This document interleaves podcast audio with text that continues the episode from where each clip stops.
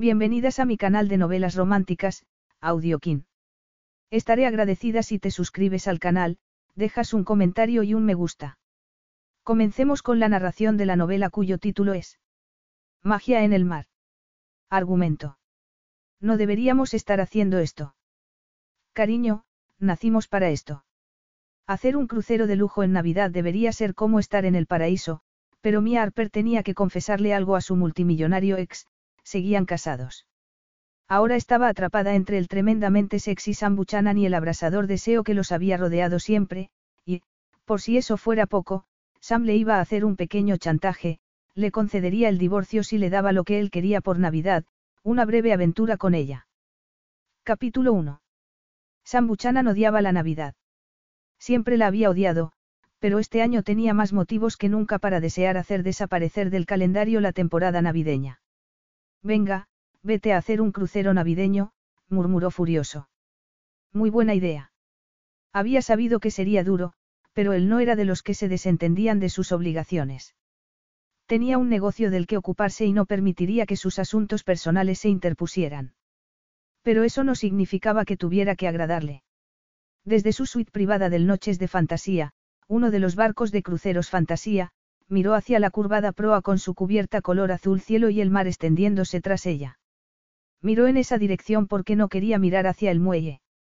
El puerto de San Pedro, California, estaba abarrotado de pasajeros emocionados por partir hacia Hawái y lo que menos le apetecía era ver a gente feliz y de celebración. Una vez el crucero zarpara, podría encerrarse en su suite y salir únicamente para controlar a sus empleados. Hacía cuatro viajes al año en distintos barcos de la línea Buchanan porque siempre había pensado que experimentar los cruceros en persona era el mejor modo de estar al corriente de lo que necesitaban tanto sus clientes como sus empleados y de asegurarse de que el trabajo de esos empleados satisfacía sus expectativas. Con una taza de café entre las manos miraba fijamente el océano.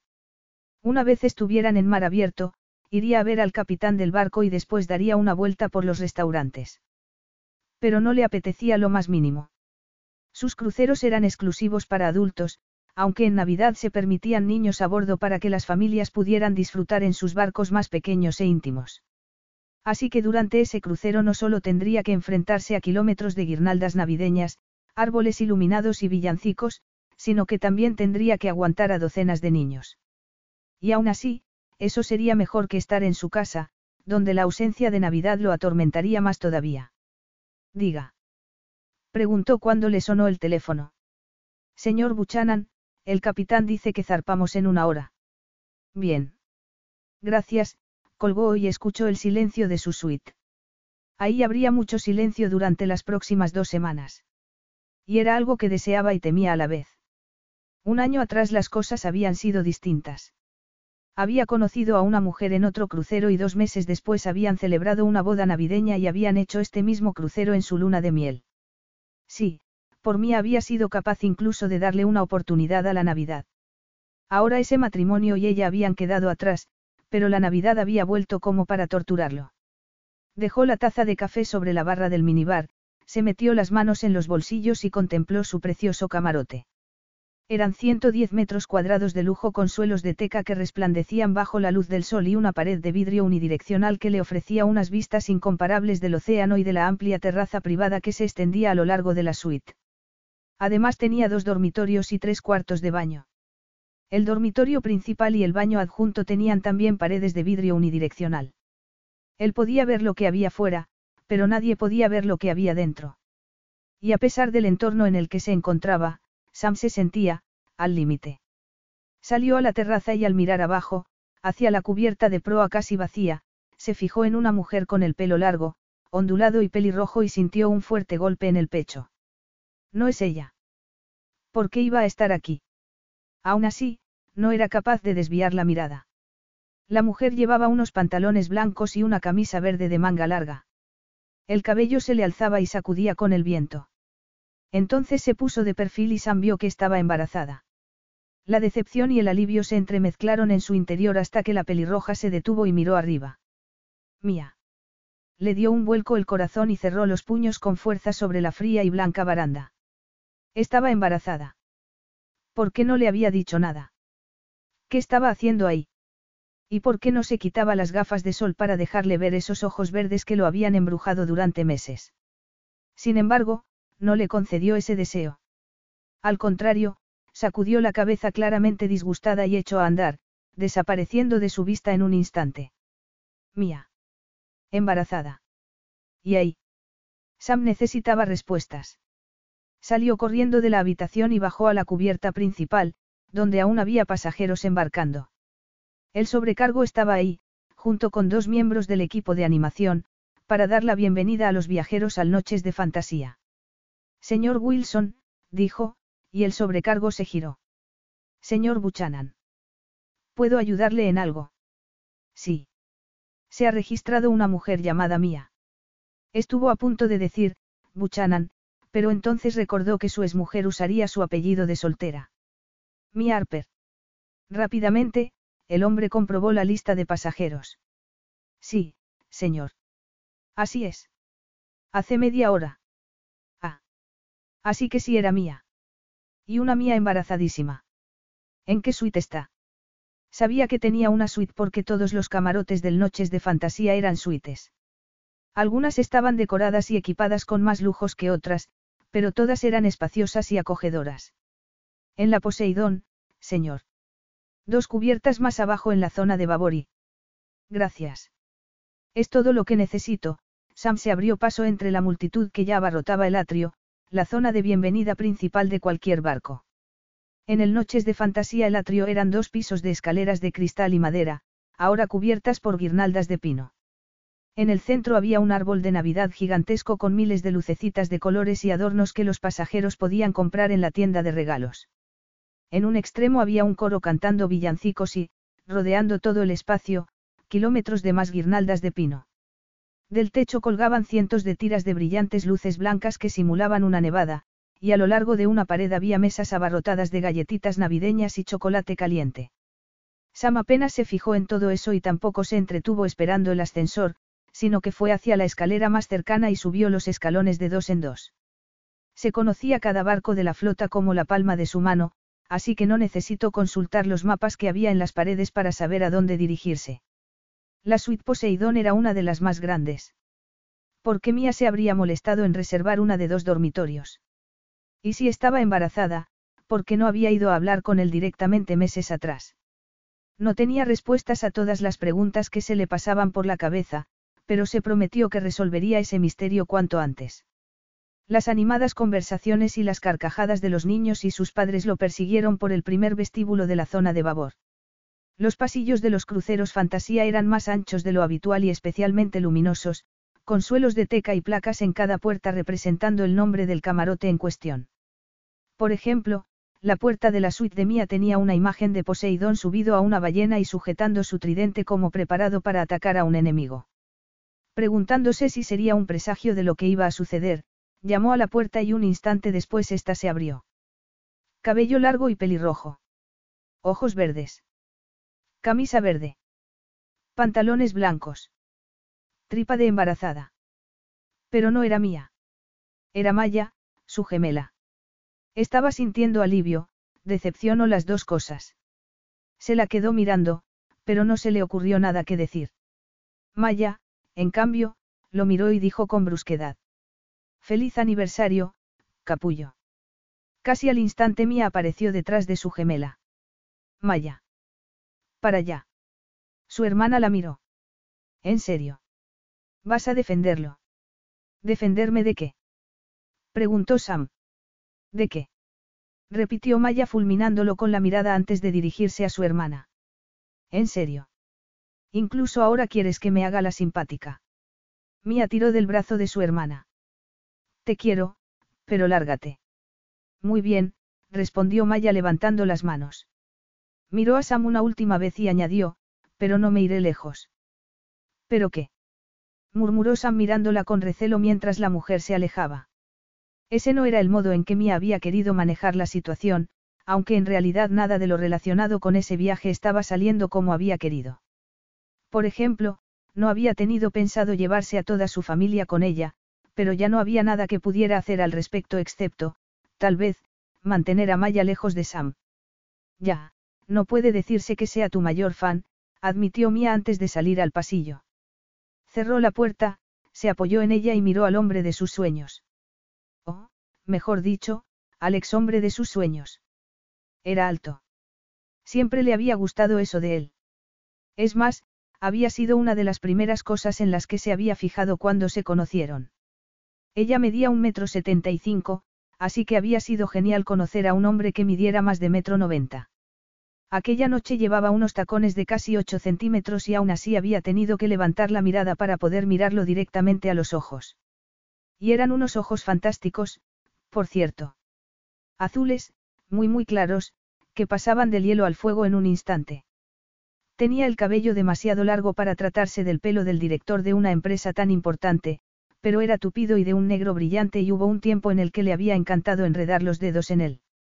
E incluso después de todo lo que había pasado, sus dedos aún anhelaban hacerlo. Llevaba traje, por supuesto. Sam no tenía un estilo de vestir, relajado. Él lucía sus elegantes trajes sastre como si hubiera nacido para ellos. Y debajo de ese traje azul oscuro de raya diplomática sabía que habría un cuerpo que parecía esculpido por los ángeles. El corazón le daba brincos y no era de extrañar. Lo había conocido y se había casado con él en cuestión de dos meses, y aunque el matrimonio había durado técnicamente solo nueve, sabía que podría tardar años en olvidar a Sam Buchanan. ¿Qué estás haciendo aquí? preguntó él. Mia frunció el ceño. Vaya, qué agradable bienvenida, Sam. Gracias. Yo también me alegro de verte. ¿Qué pasa, Mía? ¿Por qué está mi ex esposa en este crucero? Era más, esposa, que, ex, pensó Mía, aunque de eso ya hablarían más adelante. ¿Por qué necesitaba verte a solas el tiempo suficiente para hablar? Él se pasó una mano por su precioso pelo. ¿En serio? Es que no podías haber levantado el teléfono simplemente. Por favor. ¿Crees que no lo he intentado? Tu asistente no hacía más que darme largas diciéndome que estabas en una reunión o en el jet de la empresa volando hacia Katmandú. Katmandú. O algún sitio exótico muy lejano y, al parecer, fuera del alcance de mi teléfono. Sam se metió las manos en los bolsillos. Así que vas a hacer un crucero de 15 días. Mía se encogió de hombros. En su momento me pareció una buena idea. Con Maya. Y con su familia. Sam miró hacia el pasillo y después hacia la puerta cerrada, como esperándose que Joe y los niños salieran de su escondite. Es una broma. ¿Por qué iba a bromear? La puerta se abrió y ahí estaba Maya, mirándolo. ¿Por qué no iba a traerse a su familia como apoyo para enfrentarse a ti? Preguntó Maya. Apoyo. Sam se sacó las manos de los bolsillos, se cruzó de brazos y miró al reflejo exacto de Mía. ¿Por qué narices iba a necesitar apoyo? Como si no lo supieras. Contestó Maya con brusquedad. Y te voy a dar otra noticia, mamá y papá también están aquí y no están muy contentos. Sam miró a Mía. Tus padres están aquí. Ella levantó las manos con gesto de impotencia. No había invitado a su familia a acompañarla al viaje, simplemente había cometido el error de contarle a su gemela lo que tenía planeado y Maya había hecho el resto. Su familia estaba cerrando filas para protegerla y evitar que volvieran a hacerle daño. También están aquí Merry y su familia. Primos. Amigos. Merry no se fiaba de lo que pudiera hacer al verte, respondió Maya. Gracias a Dios que Merry, su hermana mayor, hubiera decidido quedarse en casa con su familia porque de lo contrario las cosas se habrían puesto mucho más feas. Resultaba reconfortante ver que al menos un miembro de su familia era sensato. Maya, dijo Mía con un suspiro, no estás ayudando. Cierra la puerta. Vale, pero estaré escuchando de todos modos, advirtió y cerró la puerta con tanta fuerza que el sonido resonó por el pasillo. Merry se ha quedado en casa para ocuparse de la panadería. La Navidad es nuestra época de más trabajo. Sí, lo recuerdo. Siempre estamos muy ocupados estos días, continuó como si él no hubiera dicho nada. Mi madre y mi padre irán hasta Hawái, pero luego volarán a casa desde allí para ayudar a Merry. No lo entiendo. ¿Qué parte? No entiendo nada, Sam la agarró del brazo y la apartó de la puerta porque sabía que Maya estaba escuchando todo lo que decían. Sigo sin saber por qué estás aquí y por qué pensaste que necesitas un ejército para hablar conmigo. No es un ejército. Solo es gente que me quiere. Se soltó el brazo porque el calor que le estaba produciendo su mano resultaba toda una distracción. ¿Cómo iba a centrarse en lo que había ido a hacer allí cuando él era capaz de disolverle el cerebro con tanta facilidad? Y esa era precisamente la razón por la que su familia la había acompañado. Tenemos que hablar. Sí, eso ya me lo había imaginado, respondió él mirando hacia la puerta aún cerrada. Estar tan cerca de Sam estaba despertando todo su interior y sabía que iba a necesitar a su familia como parapeto porque su impulso natural era acercarse a él, rodearlo por el cuello y acercarle la cara para que le diera uno de esos besos que había estado anhelando los últimos meses, e intentando olvidar. Pero eso no solucionaría nada. Seguirían siendo dos personas vinculadas solo por un papel. Nunca habían estado casados del modo en que lo estaban sus padres.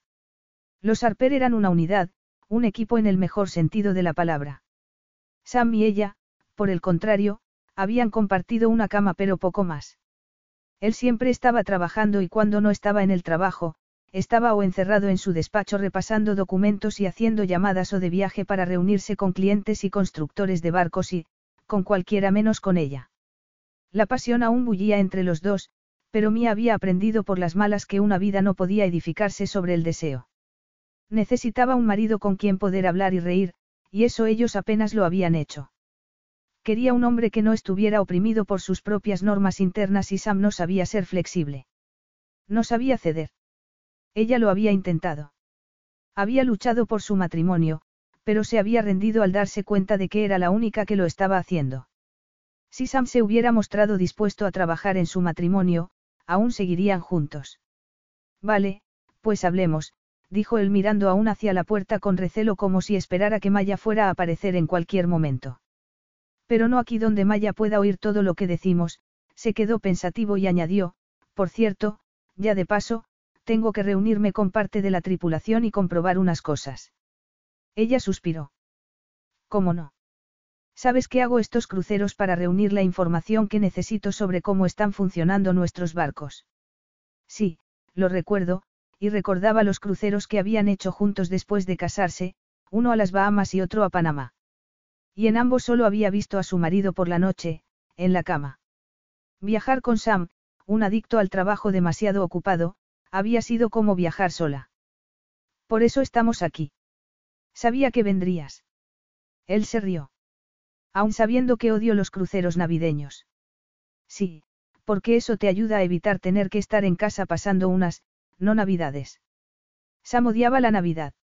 Durante la celebración de su boda se había visto rodeado de hojas de acebo, flores de Pascua y guirnaldas de pino, y después había accedido a que Mía pusiera en casa un árbol, luces y una guirnalda, pero de no haber sido por ella, en su casa no se habría celebrado la Navidad.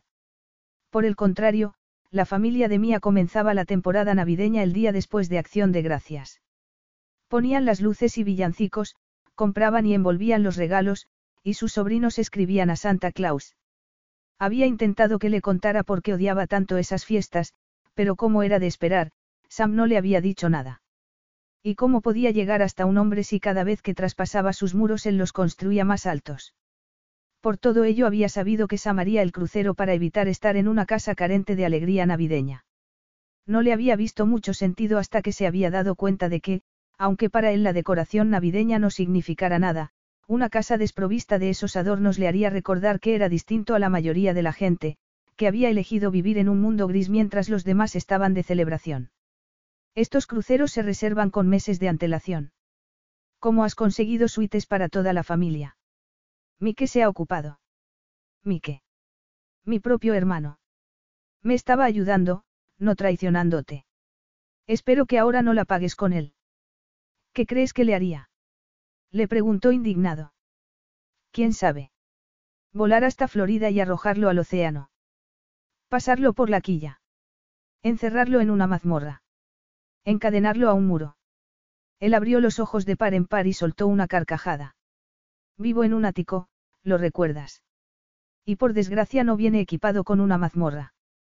Sí, claro que recordaba el ático, espectacular y con unas vistas increíbles del océano al otro lado de una pared de cristal aunque también recordaba haber pasado demasiado tiempo sola en ese lujoso y espacioso lugar porque su marido había preferido sumergirse en el trabajo.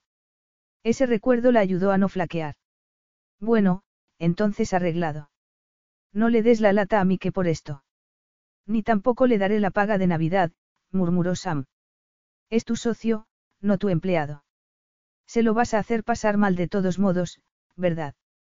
Estaba de broma. Sí. Prácticamente. ¿Sabes?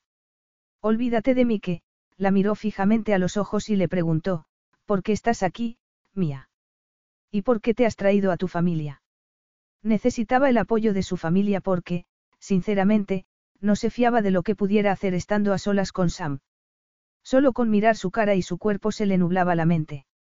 Tenía que ser fuerte y no estaba segura de poder serlo sin ayuda. Pero eso a él no se lo diría. Querían hacer un crucero y yo tenía que venir a hablar contigo, así que hemos decidido venir todos juntos. Sí, claro, qué feliz coincidencia. ¿Y para qué tenías que verme? Esa va a ser una conversación más larga. Incluye el motivo por el que has elegido nuestro aniversario para tenderme una emboscada en mi propio barco. Si en ese momento hubiera tenido delante a su gemela, le habría dado un puntapié. Que Maya le hubiera deseado a Sam un feliz aniversario no había sido muy apropiado. Le encantaba que su familia fuera tan protectora con ella y que estuvieran tan furiosos con Sam, pero era su vida y tenía que manejarla a su modo. Por cierto, Sam había mencionado lo de su aniversario únicamente porque Maya acababa de recordárselo. De pronto la enfureció pensar que hubiera podido olvidarlo. Tan fácil de olvidar era su breve matrimonio. Desde luego, ella no había olvidado nada del tiempo que habían pasado juntos. Solo recordar aquellas noches en sus brazos hacía que se le acelerara el corazón y le ardiera la sangre. Qué duro era estar tan cerca de él y no acercarse para besarlo. O para acariciarle la mejilla o apartarle el pelo de la frente. Contuvo un suspiro. Todo habría sido mucho más sencillo de sobrellevar si no fuera tan guapo. Desde el momento en que se conocieron en uno de sus cruceros, se había sentido atraída por él. Había sido como una atracción eléctrica y, al parecer, eso no había cambiado. Esos ojos azules claros aún la miraban como si fuera la única mujer del mundo, su boca aún le provocaba ganas de mordisquearle el labio inferior y el recuerdo de esos brazos fuertes y musculosos rodeándola, ahí. Le encantaría volver a sentir todo eso aún sabiendo que sería un error enorme. ¿Estás bien? La pregunta de Sam despertó a su cerebro de una maravillosa fantasía. Sí, estoy bien. No elegí a propósito la fecha de nuestro aniversario, surgió así, sin más. Y, como te he dicho, tenemos que hablar y no creo que este pasillo sea el lugar más apropiado para hacerlo.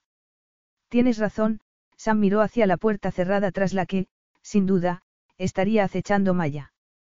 Pero tampoco pienso hacerlo con tu hermana delante. Mía se rió. No, no es un buen plan.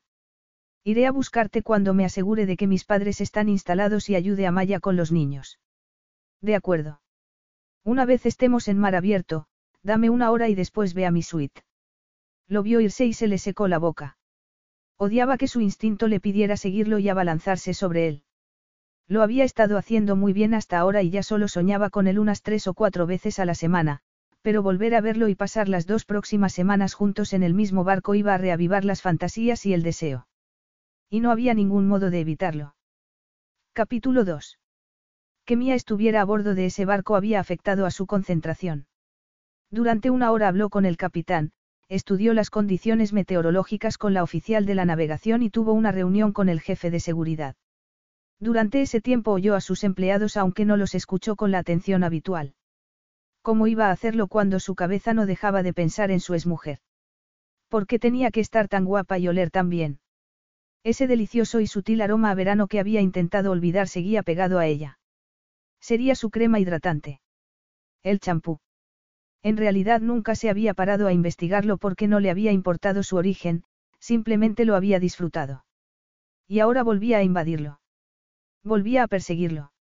Y todo es culpa de Michael, murmuró. De pie en la cubierta privada de su suite, sacó el móvil, dijo, llamar a Michael, y esperó impaciente a que su hermano contestara. Hola, Sam. ¿Cómo va todo?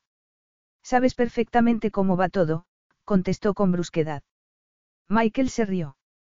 Ah, así que ya has visto a Mía. Sí, la he visto. ¿Y a su gemela? Y, al parecer, el resto de la familia también está a bordo. ¿En qué narices estabas pensando? Agarró con fuerza la barandilla. Quería sentir el viento contra su rostro esperando que eso lo calmara. No me puedo creer que hayas hecho esto. Soy tu hermano. ¿Qué pasa con la lealtad? ¿Por qué no iba a haberlo hecho? Me gusta mía. Y me gustaba quién eras cuando estabas con ella. ¿Qué significa eso? Su hermano suspiró. Significa que era buena para ti. Por entonces te reías más. Sí, y todo fue genial hasta que dejó de serlo. Tal como había sospechado, lo suyo con Mía no había durado. Pero aún sabiendo que probablemente la relación terminaría mal, se había casado porque no había logrado imaginarse la vida sin ella. Se había arriesgado a fracasar y había fracasado. Y ahora además de no tener a Mía, los recuerdos lo asfixiaban durante las largas y vacías noches. Estamos divorciados, Michael. Ha terminado. Que hayas organizado esto no ayuda en nada. Ayuda a Mía. Además, si ha terminado, ¿por qué te está agobiando tanto? Buena pregunta. Mira, no sé para qué tiene que verte, pero cuando me pidió el favor, por supuesto que hice lo que pude. Por supuesto que Michael se había ofrecido a ayudar. Así era él. Parte de la furia que lo invadía se esfumó mientras pensaba en lo distintos que eran su hermano pequeño y él. Cuando sus padres se divorciaron, Michael se marchó a Florida con su madre y Sam se quedó en California con su padre. Aunque los habían separado, se habían esforzado por mantenerse unidos incluso a pesar de que solo se veían cuando les correspondían las visitas establecidas por el juez. Su padre había sido un hombre severo con normas estrictas que habían marcado el modo en que Sam vivía su vida y su madre había sido una mujer bondadosa incapaz de vivir con ese hombre tan duro. Por eso Sam había crecido pensando que el matrimonio era una trampa y que nunca duraba, después de todo, su padre se había casado cuatro veces. Como padre no había mostrado mucho interés por él y apenas se había percatado de su existencia.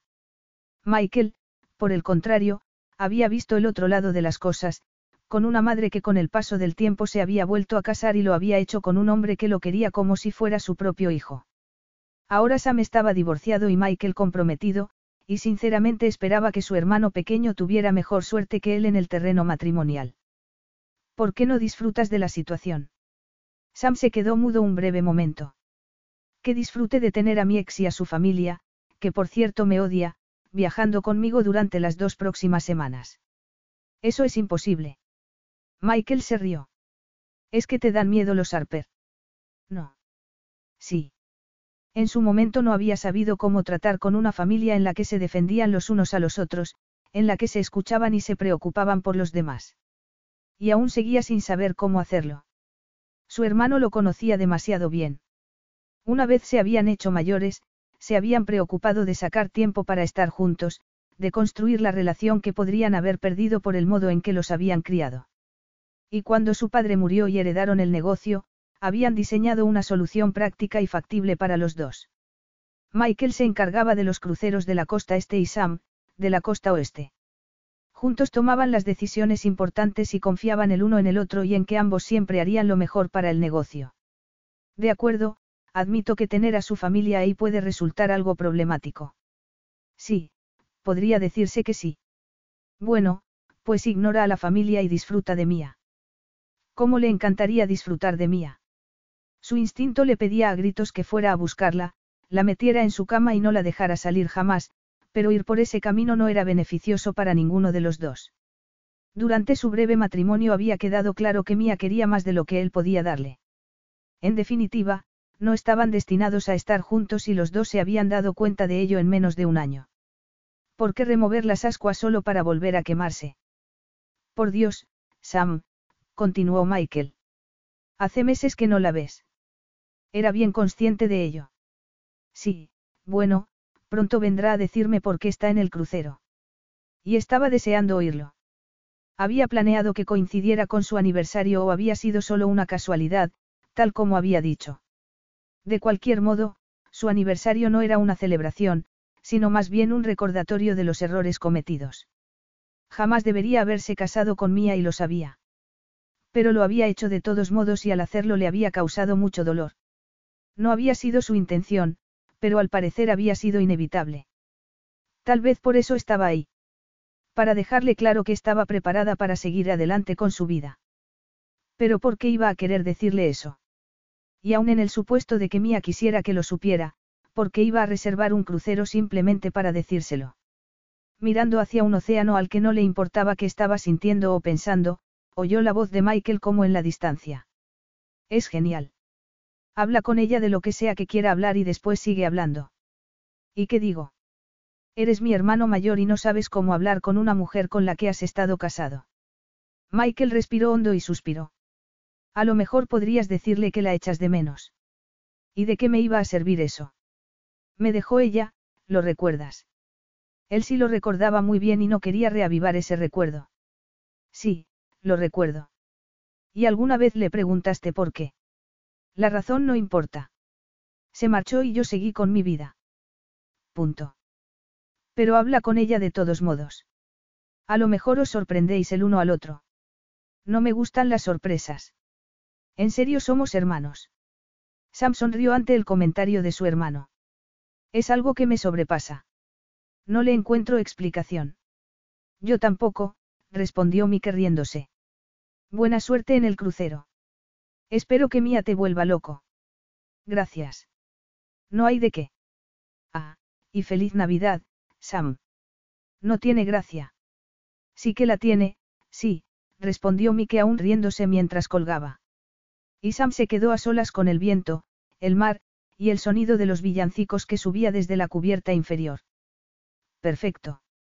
Los cruceros Buchanan eran mucho más pequeños que los megabarcos fletados por la mayoría de las compañías. En lugar de miles de personas abarrotando un barco que en ocasiones ofrecía camarotes muy pequeños, en un crucero Buchanan solo había 200 pasajeros en total y cada camarote era una suite que impedía que te sintieras como si las paredes se te echaran encima. Para mí también significaba sentir el movimiento del océano más que en los barcos más grandes. A algunos eso les daría igual, pero a ella le encantaba y lo había descubierto durante el primer crucero que había hecho. Cuando había conocido a Sam y toda su vida había cambiado. Un año atrás se había enamorado y había sentido que el crucero era algo casi mágico.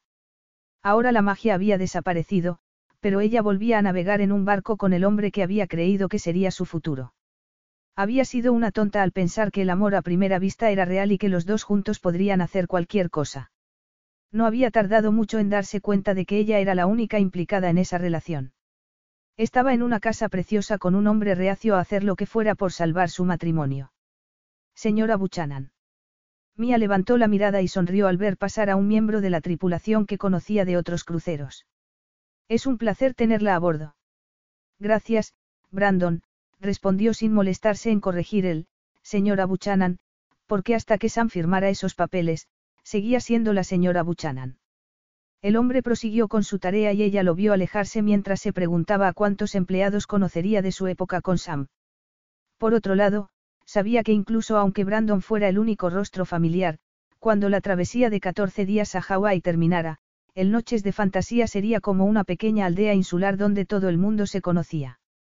Eso tiene su lado bueno y su lado malo, murmuró mientras avanzaba por la cubierta hacia la escalera más cercana. Sin duda, la gente hablaría de Sam y de ella, al igual que habían hablado un año antes en aquel primer crucero. Sacudiendo la cabeza se obligó a dejar de pensar en él e intentar disfrutar del barco y del infinito océano, del viento en su rostro y su cabello, y de las risas y voces de los niños. La Navidad envolvía cada rincón del elegante barco y sabía que eso tenía que estar enfureciendo a Sam. No le gustaba nada esa época del año y a regañadientes había accedido no solo a que celebraran una boda con temática navideña, sino también a que ella pusiera un árbol de Navidad en su piso. Desde que era niño, la Navidad había sido para él un ejercicio de soledad. Ahora que lo pensaba, Mía se preguntaba si el hecho de que no le gustara la Navidad era en parte la razón por la que su matrimonio no había funcionado. Y aunque tal vez no hubiera sido la razón, sin duda sí debía de haber sido una señal de lo que pasaría. A ella le encantaban la Navidad y la esperanza, la alegría y el amor que simbolizaba, mientras que Sam tendía más al lado oscuro.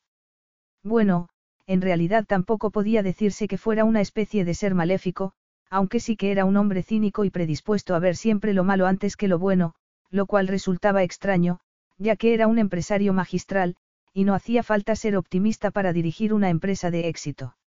De todos modos, era inútil intentar descubrir qué sentía o pensaba ese hombre, porque no permitía a nadie acercarse lo suficiente como para poder llegar a conocerlo bien. Ya has pasado meses intentando comprenderlo, mía, se dijo. Ahora es demasiado tarde, así que ríndete. Respiró hondo y decidió desprenderse de esos pensamientos enrevesados. Aunque la razón por la que estaba haciendo el crucero no era muy agradable, no había motivos para no disfrutar de lo que la rodeaba. Había maceteros con flores de Pascua anclados a la cubierta, guirnaldas de pino recorriendo las barandillas y los cojines de las sillas y tumbonas eran blancos y rojos. Sonrió para sí al pensar que todo el barco parecía una esfera de nieve, con los adornos navideños y la gente feliz atrapados dentro del cristal esperando a que una mano gigantesca la agitara. Habría sido perfecto del todo si no tuviera que decirle a su exmarido que no eran tan ex como creían. Pero ya que estaba en ese barco para dejar el tema solucionado, lo mejor que podía hacer era ponerse manos a la obra. Tenía planes para enero y debía ocuparse de este problema para poder llevarlos a cabo. Quería un futuro y solo lo conseguiría si ella misma se lo construía. Se detuvo para contemplar el mar, mientras oía las olas golpeando la quilla, inhaló el frío y salado aire y sonrió a pesar de la inquietud que la invadía. Su familia estaba arriba en el atrio, y seguro que bien arrimados a la mesa de galletas y chocolate caliente. Sabía que Charlie y Chris, los hijos de Maya, ya tenían planeado explorar la sala de la nieve. Esa actividad con nieve artificial sería muy popular, sobre todo habiendo niños californianos que no tenían muchas oportunidades de jugar a lanzar bolas de nieve. Siguió avanzando y subió por las escaleras porque desde el ascensor no se podía ver el océano. Aunque, por mucho que se dijera que quería contemplar las vistas, la realidad era que estaba buscando modos de entretenerse para prolongar el momento todo lo posible. La idea de volver a ver a Sam la inquietaba. La desequilibraba. Siempre la había hecho sentirse así y, al parecer, nada había cambiado. Una vez ya en la cubierta superior, fue hacia la suite del propietario. Sabía perfectamente dónde se encontraba porque se ubicaba exactamente en el mismo lugar en cada barco Buchanan. Cuanto más se acercaba a esa amplia puerta cerrada, más vueltas le daba el estómago y más se le aceleraba el corazón. Mierda. Había sacado a Sam de su vida hacía meses. Su matrimonio había acabado. Así que, ¿por qué narices solo pensar en él la afectaba tanto?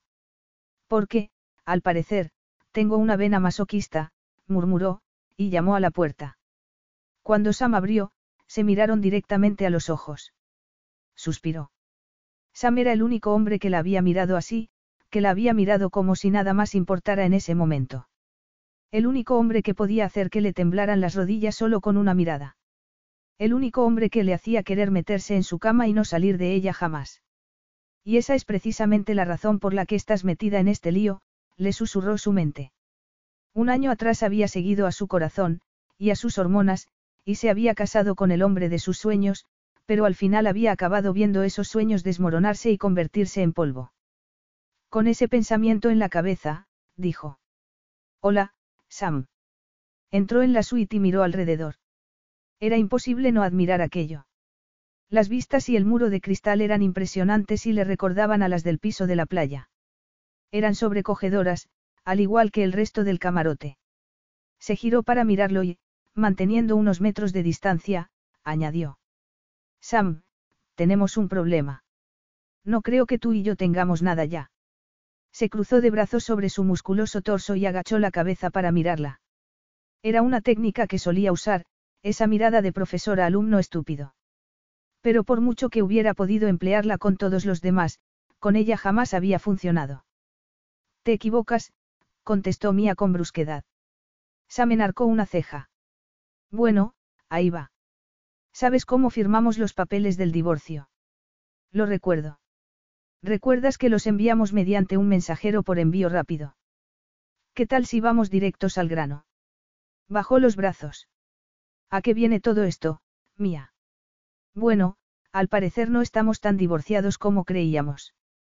A Sam se le cortocircuitó el cerebro. Lo que Mia estaba diciendo era absurdo.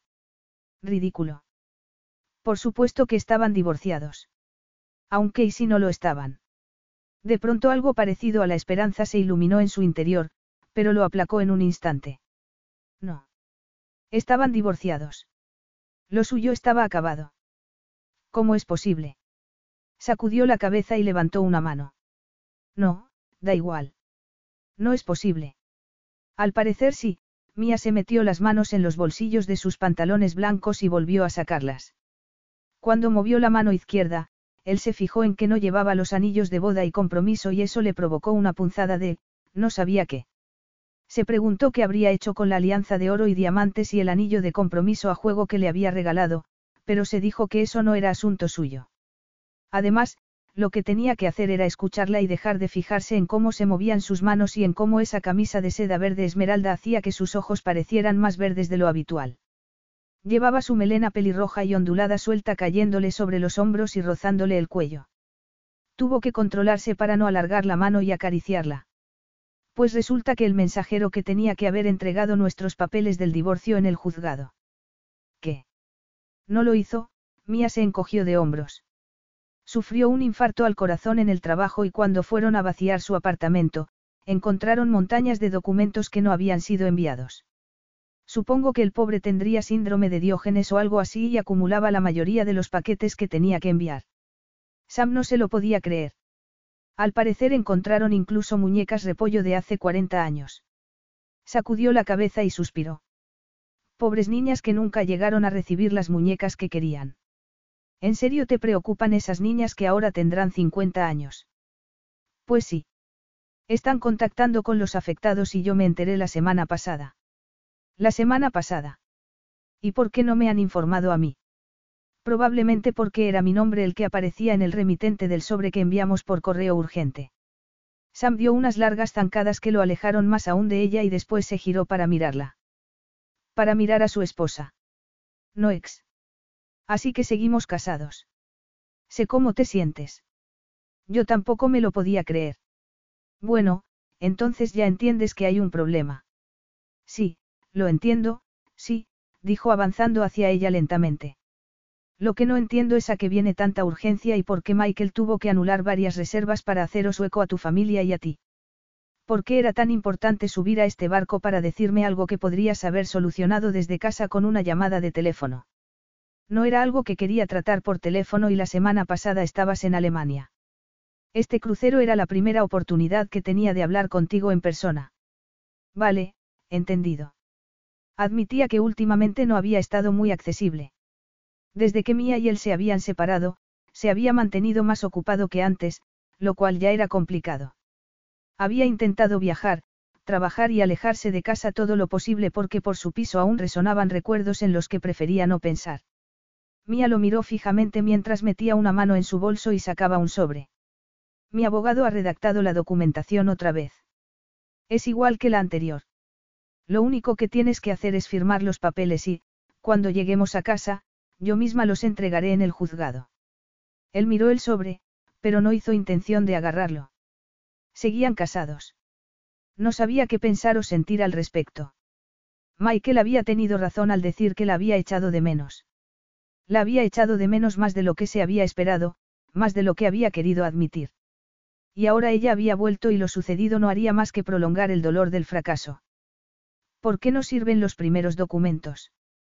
¿Por qué redactar unos nuevos? No lo sé. Mi abogado pensó que era mejor así y la verdad es que después de lo que ha pasado tampoco me apetecía hacer muchas preguntas. Lo único que quiero es que esto termine ya. Al mirar esos ojos color verde bosque, Sam sintió un golpe de calor y de pesar. Siempre la desearía.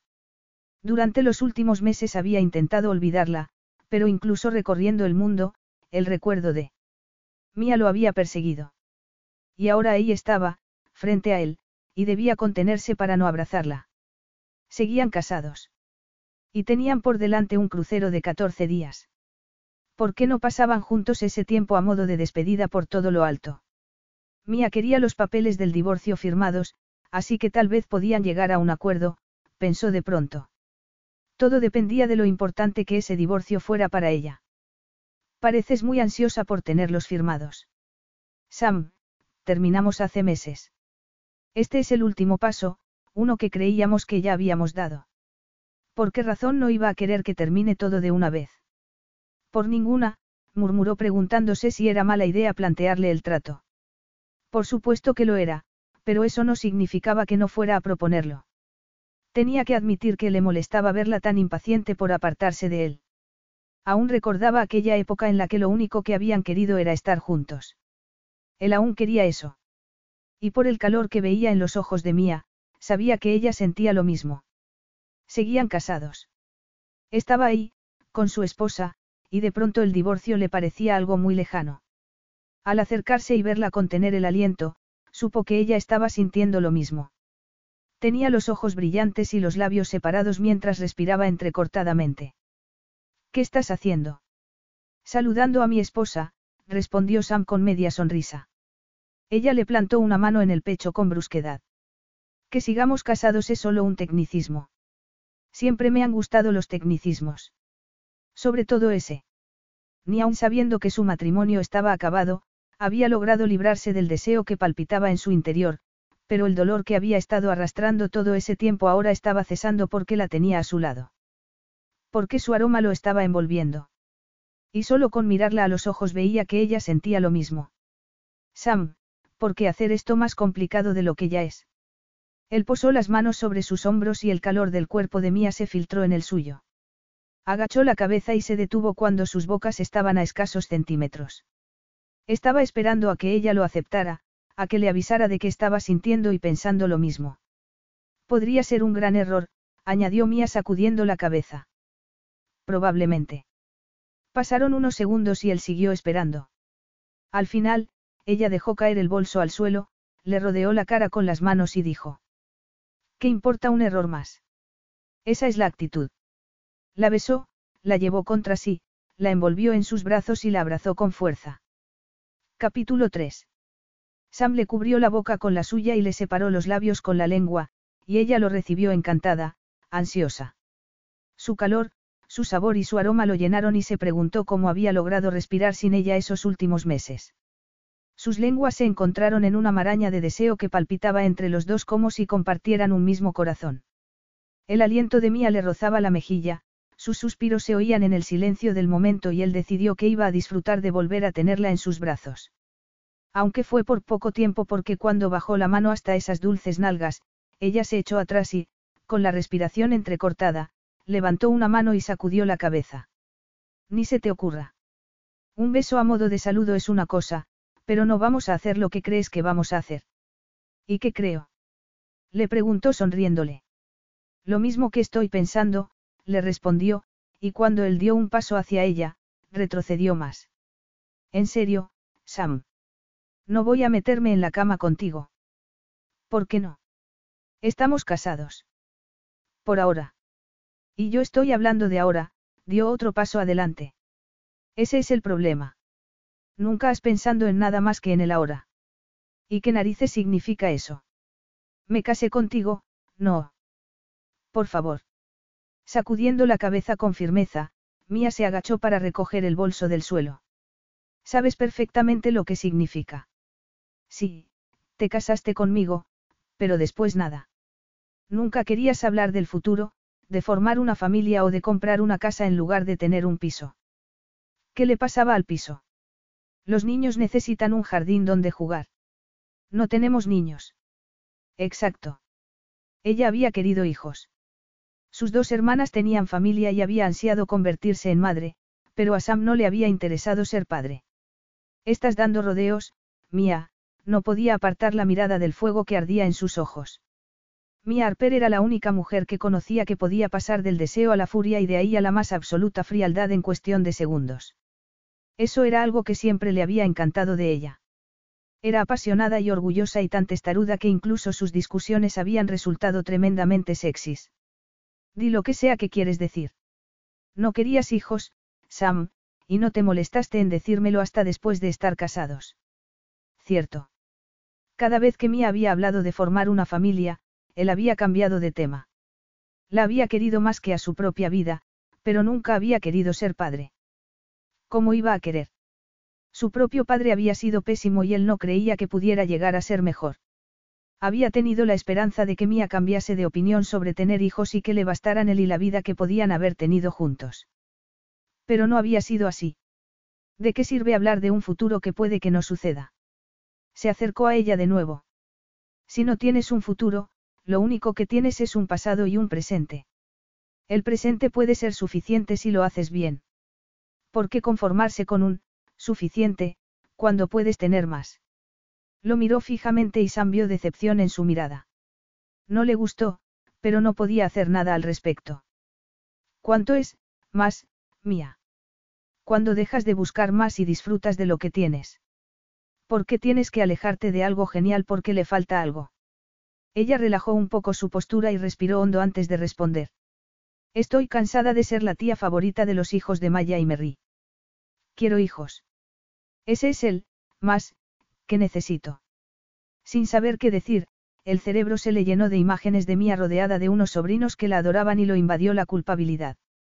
Sabía que antes de casarse debería haberle dicho que no quería tener hijos, pero la había amado demasiado como para decirle la verdad. Tal vez había sido un capullo. Había decidido tener a Mía todo el tiempo que pudiera aun sabiendo que no envejecerían juntos porque, por mucho que la deseara, él no estaba hecho para el matrimonio. ¿Y cómo iba a ser un buen padre cuando el suyo propio había sido pésimo? Su único modelo paternal le había convencido de que jamás intentara serlo. Debería habértelo dicho, admitió, aunque su orgullo se resintió. No estaba acostumbrado a equivocarse, así que nunca había tenido que acostumbrarse a pedir disculpas. Ya no estoy enfadada contigo por eso, le respondió ella con tono suave. Estamos divorciados, Sam. Se ha acabado. No tenemos que seguir atacándonos por el pasado. Él esbozó una pequeña sonrisa. Pero no estamos divorciados, no. Ah, no. No hagas eso. Puede que no estemos divorciados, pero tampoco estamos casados exactamente. Sam sonrió. Lo estamos hasta que los nuevos documentos se tramiten. Así que ahora te gusta la idea de que estemos casados. ¿Por qué te importa tanto, Sam? Le preguntó colocándose el pelo detrás de la oreja. Los ojos le brillaban con una luz que podía ser de pasión o de furia, o una mezcla de las dos cosas. No te importó cuando de verdad habría importado. Sam se sintió como si lo hubiera abofeteado. Por supuesto que le había importado. Era la única razón por la que le había dado una oportunidad al matrimonio en un primer momento. La había amado. No había querido perderla y el matrimonio había sido su única opción. Sí que me importó. ¿En serio? Bueno, a lo mejor sí, pero no te veía lo suficiente como para darme cuenta. Tal vez Mía tenía razón, pero no pensaba admitirlo. Cuando nos casamos sabías que dirijo una compañía grande y que trabajo mucho. Supongo que sí, pero creía que... ¿Qué? Da igual. Ya da igual, sacudiendo la cabeza, dejó los papeles sobre la mesa más cercana y dijo, te dejo esto aquí. Llámame cuando los firmes. O mejor aún, pídele a uno de tus empleados que me los lleve a mi suite. Ver su mirada de dolor le dejó afectado. Lo que fuera que había estallado entre los dos hacía solo unos momentos ahora había desaparecido. Ese beso aún le ardía por dentro, pero si Mía estaba sintiendo lo mismo, entonces había mejorado mucho a la hora de ocultar sus emociones. Una de las primeras cosas que había admirado de ella había sido su franqueza y cómo se le iluminaban los ojos de placer por cosas en las que la mayoría de la gente ni se fijaría. En el crucero en el que se habían conocido, había probado a hacer paddleboarding por primera vez cuando estaban en puerto y se había caído al agua nada más empezar. Sam había corrido a ayudarla pensando que estaría asustada o que querría parar y volver a la playa, pero ella había emergido del agua riéndose y con la mirada llena de diversión. Había subido al barco y no había dejado de intentarlo sin importarle las decenas de veces que se había vuelto a caer hasta que por fin había logrado mantener el equilibrio y controlar la tabla. Nunca le habían gustado las personas que se rendían y por eso ver a esa preciosa mujer negándose a darse por vencida le había fascinado tanto. Eso sin mencionar cuánto le habían cautivado sus ojos, su risa, su cuerpo y su interés por todo. El crucero realizado un año atrás había sido como una revelación para él, le había abierto los ojos a muchas cosas en las que había dejado de fijarse hacía mucho tiempo, las puestas de sol, los amaneceres o lo agradable que era sentarse en la cubierta y ver el mundo pasar. Eso era lo que le había atraído y lo que posteriormente le había alejado porque se había dado cuenta de que eran demasiado distintos, demasiado opuestos como para durar, y que estar juntos más tiempo del debido acabaría haciéndole daño a Mía. Él no estaba hecho para la vida doméstica ni para las relaciones cercanas. A Sam Buchanan le habían educado para ser un amante de los que se daban a la fuga, de los que no se acercaban a nadie y mucho menos dejaban que nadie se acercara a ellos. Y eso no había cambiado, se recordó. La miró a los ojos y asintió. Muy bien. Mía casi pareció decepcionada ante la respuesta, aunque tal vez solo fueron imaginaciones suyas, porque al instante su expresión se volvió fría y distante. Y era mejor así. Cuanta más distancia hubiera entre los dos, mejor. ¿Qué ha hecho? Maya estaba esperando a Mía en la cubierta superior bajo una sombrilla roja y blanca. Mía ignoró la pregunta y miró a su alrededor en busca de sus sobrinos.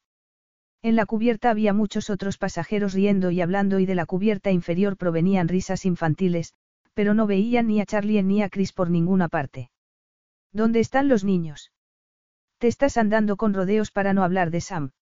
Bingo. ¿Dónde están los niños? Con Joe. Creo que ya están lanzando bolas de nieve. Y sabes que no voy a parar de preguntar, así que responde. ¿Qué ha hecho el miserable de tu ex? Dios mío, Maya, puedes parar de una vez.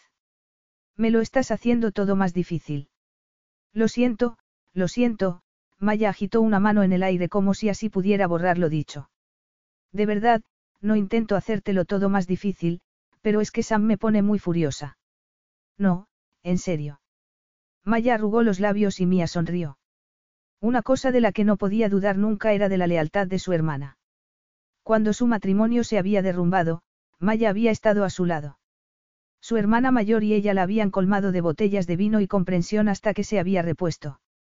Sus padres también le habían ofrecido apoyo, pero habían intentado mantenerse neutrales, y aunque para algunos podría haber sido una especie de traición, Mia lo había agradecido.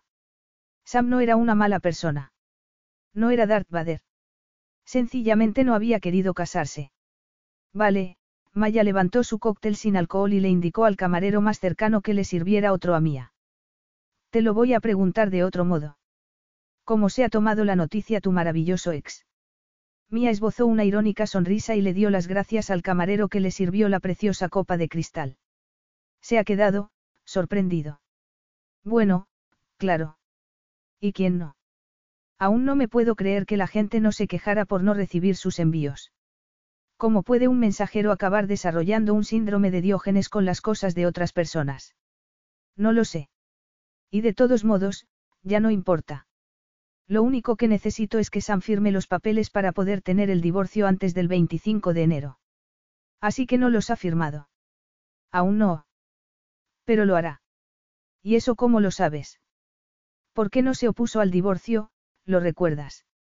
Eso aún le dolía quisiera admitirlo o no. Aún recordaba el momento, los dos de pie, uno frente al otro, en el salón del piso que compartían, y él mirándola sin más, totalmente inexpresivo, como si estuviera tallado en piedra. Y cuando por fin había hablado, lo único que había dicho había sido. Si eso es lo que quieres, no te detendré. Mía había querido que la detuviese. Había querido que admitiese que no le había dado a su matrimonio una verdadera oportunidad. Pero lo único que había obtenido había sido un divorcio de mutuo acuerdo.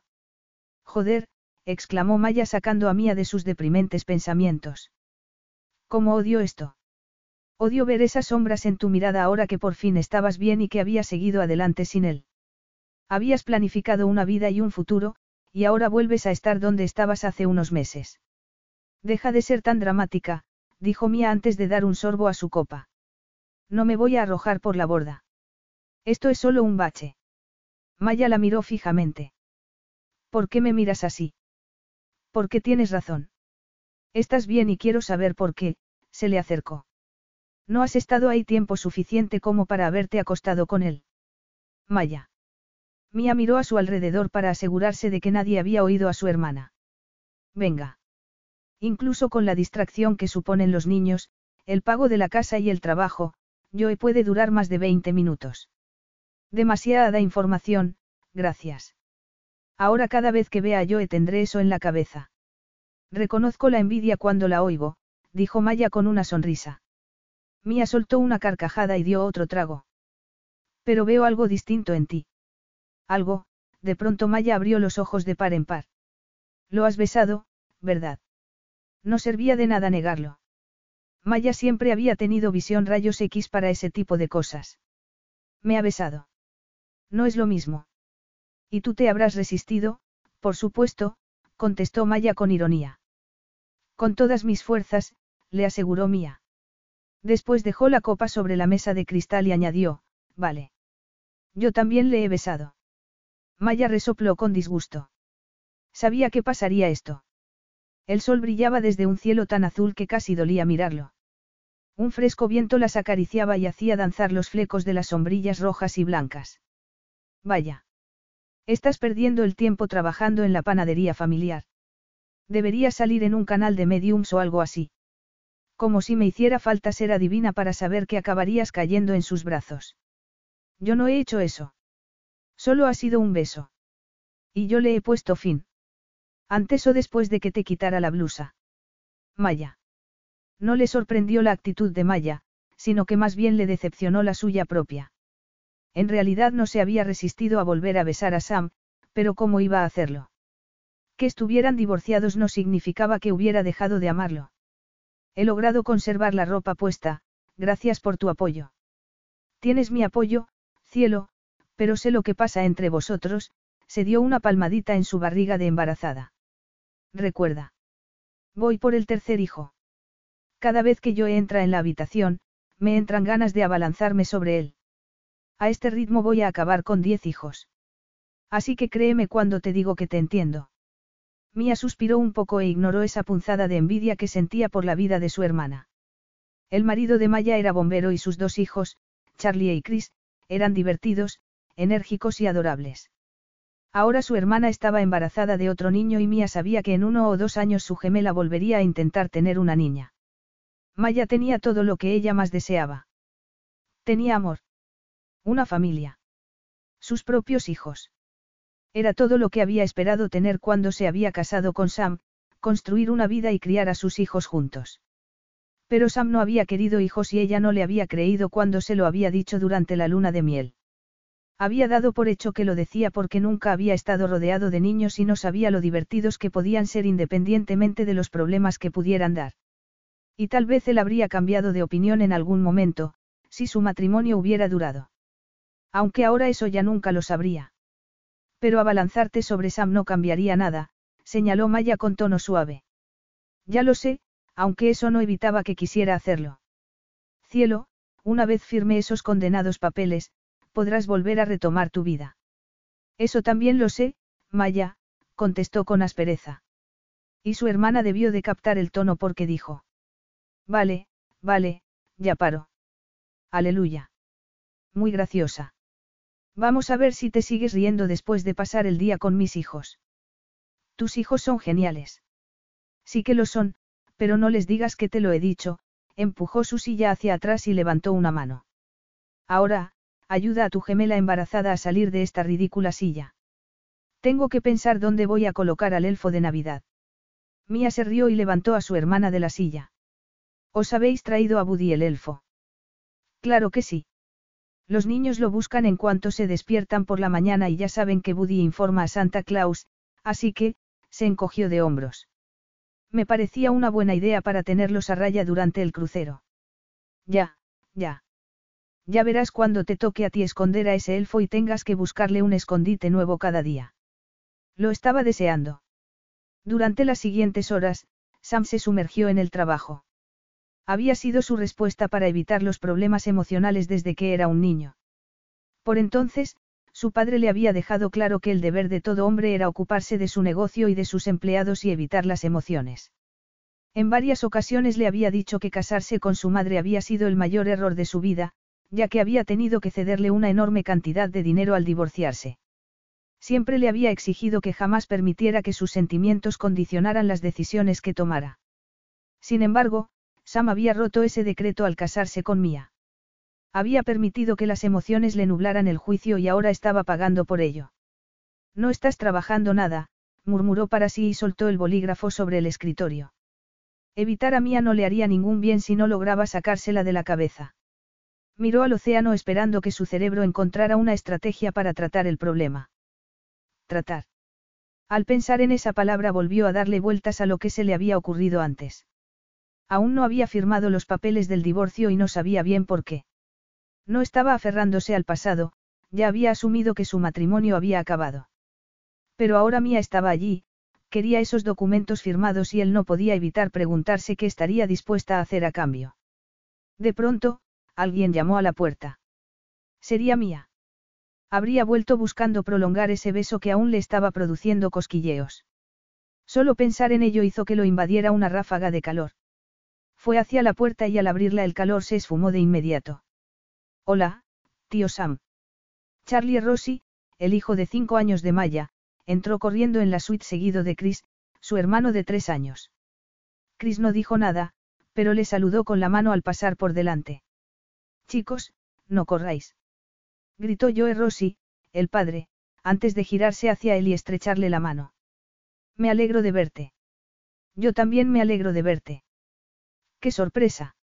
Se había esperado que la familia de Mía hubiera ido allí para machacarlo y proteger a Mía, no se había esperado encontrar entre ellos un rostro amistoso y cordial.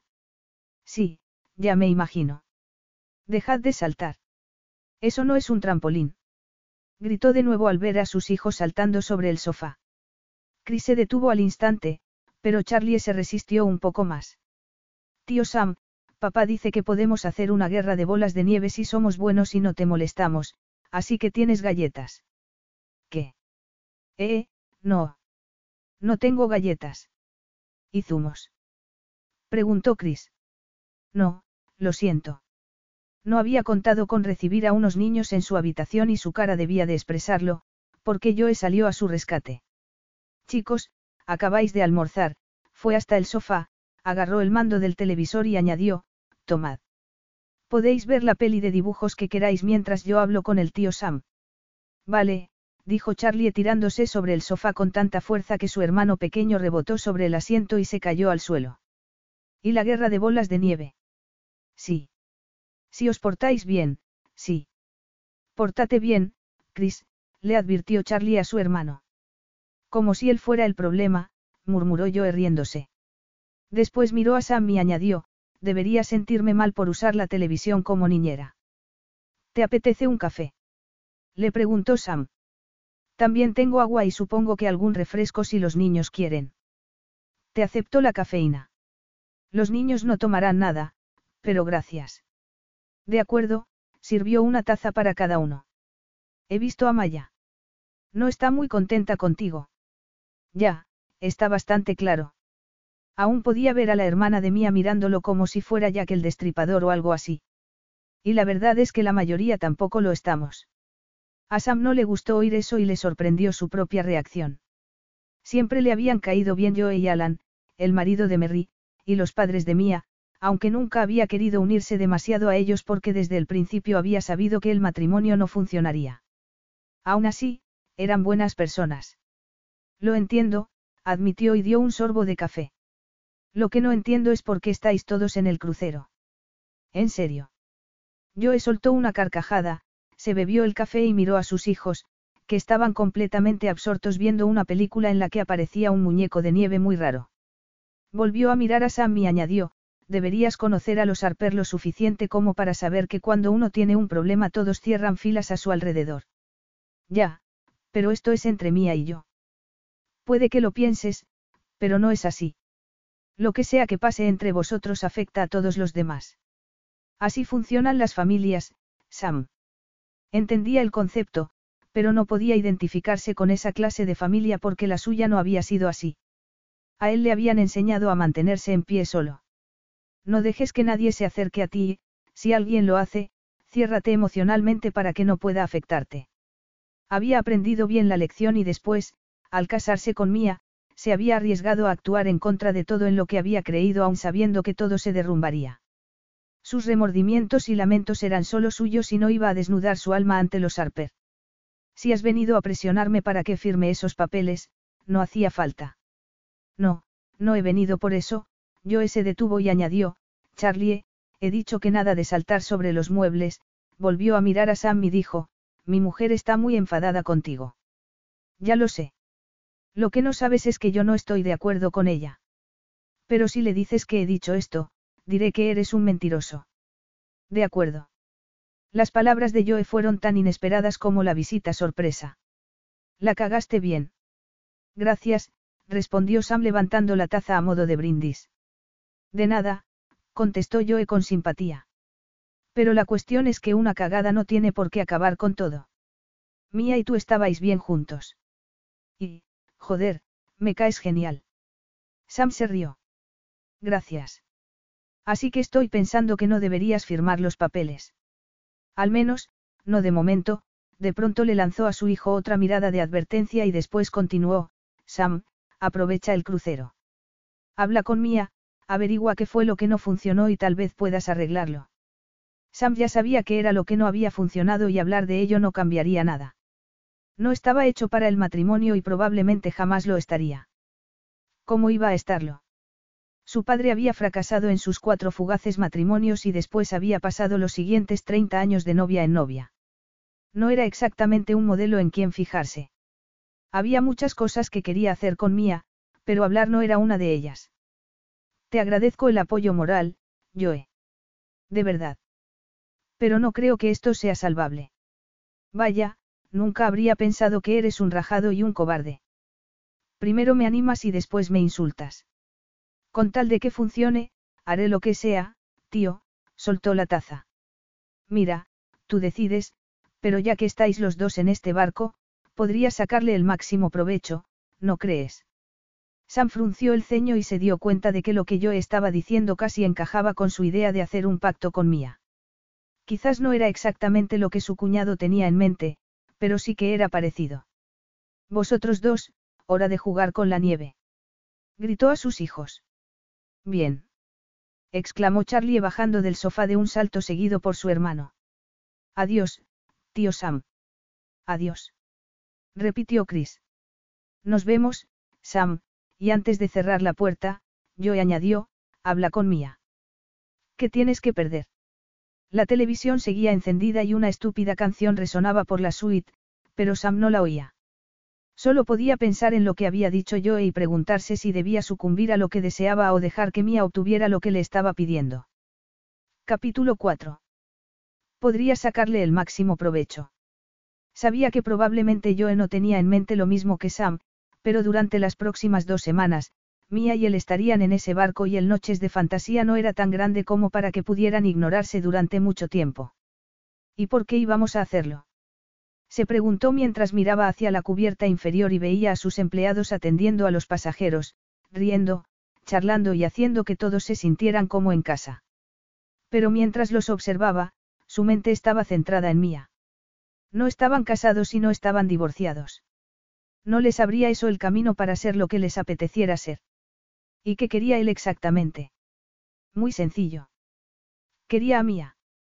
Desde la primera vez que la había visto, lo único en lo que había podido pensar había sido en quedarse a solas con ella para meterse en la primera cama que encontraran. Y eso no había cambiado. Su matrimonio había sido un error, pero eso no había aniquilado el deseo que sentía por ella y no creía posible que pudiera suceder nunca. Tenían dos semanas para estar juntos. No le prometería un futuro juntos, pero sí que podría ofrecerle un presente. Por otro lado, Mía lo había acusado de pensar solo en él, ahora. Pero ¿por qué no centrarse en el presente cuando no había garantías de futuro y el ayer ya pertenecía al pasado? Lo único que tenía que hacer era lograr que ella también lo viera de ese modo, aunque no sería fácil. Pero si no podía convencerla, sí que podría probar con un poco de chantaje amistoso. Ella podría mudarse a su suite durante el crucero y él le firmaría los papeles del divorcio. No. Por mucho que deseara estar con ella, lo último que quería era que Mía se metiera en su cama porque no tenía elección se vio obligado a admitir que había ciertas líneas que no estaba dispuesto a sobrepasar. ¿Por qué habéis traído al elfo? Preguntó Mía sacudiendo la cabeza mientras su gemela daba vueltas por la suite. ¿Era o eso qué? Admitir que no existe. ¿Quieres que también les diga a los niños que Santa Claus no existe? Claro que no. Mía adoraba a esos niños como si fueran suyos y verlos tan emocionados por la Navidad y por Santa Claus era maravilloso. Estaba deseando poder experimentarlo con sus propios hijos. Pues entonces Buddy tiene que estar aquí. Ya sabes, cada noche informa a Santa Claus sobre el comportamiento de los niños y utilizar eso para extorsionarlos es la única forma de asegurarme de que no van a destruir este barco mientras estemos a bordo. Mía se rió. No son monstruos, Maya. Su gemela sonrió. No, pero son unos niños pequeños con demasiada emoción navideña acumulada que puede entrar en erupción en cualquier momento y Buddy el elfo es mi única esperanza de contenerla. Y tienes que hacerlo ahora mismo. Mía se recostó en el sofá y puso los pies sobre la mesita de café. Solo llevamos en el barco un par de horas. ¿Por qué tanta prisa? Maya suspiró. Porque yo se ha llevado a los niños a explorar y ahora que puedo quiero aprovechar para buscar escondites para el elfo. Vale, pues te ayudo. Tienen que ser escondites sencillos para que los niños puedan encontrarlo por la mañana. Y necesitaré unos cuantos para tener opciones para todo el viaje. Podría repetir escondites porque los niños son tan pequeños que no se van a fijar en eso. Cuando has dicho que me vas a ayudar, te referías a hoy. Mía se rió. ¿Qué gruñona te pones cuando estás embarazada? Prueba a tener un humano diminuto saltando sobre tu vejiga como si fuera un trampolín y ya verás de qué humor estás, rápidamente añadió, cielo, lo siento. No pasa nada. No, sí que pasa. No estoy enfadada. Solo estoy tensa. Supongo que sigo preocupada por Joe. Lo vi muy cansado cuando volvió de aquel incendio forestal en Idaho. Ahora se le ve bien, respondió Mía, aunque sabía que su hermana se preocuparía de todos modos. Joe y otros compañeros habían volado desde su parque de bomberos en California hasta Idaho para ayudar a extinguir un incendio forestal que se estaba extendiendo muy rápidamente, y durante los cinco días que estuvo fuera, Maya apenas había dormido. Así que no era yo el único que necesitaba ese viaje para relajarse y recuperar horas de sueño. Sí, respondió Maya con firmeza. Y seguro que solo estoy exagerando por las hormonas y todo eso. ¿Y por qué quieres a Joe? Sí, lo quiero.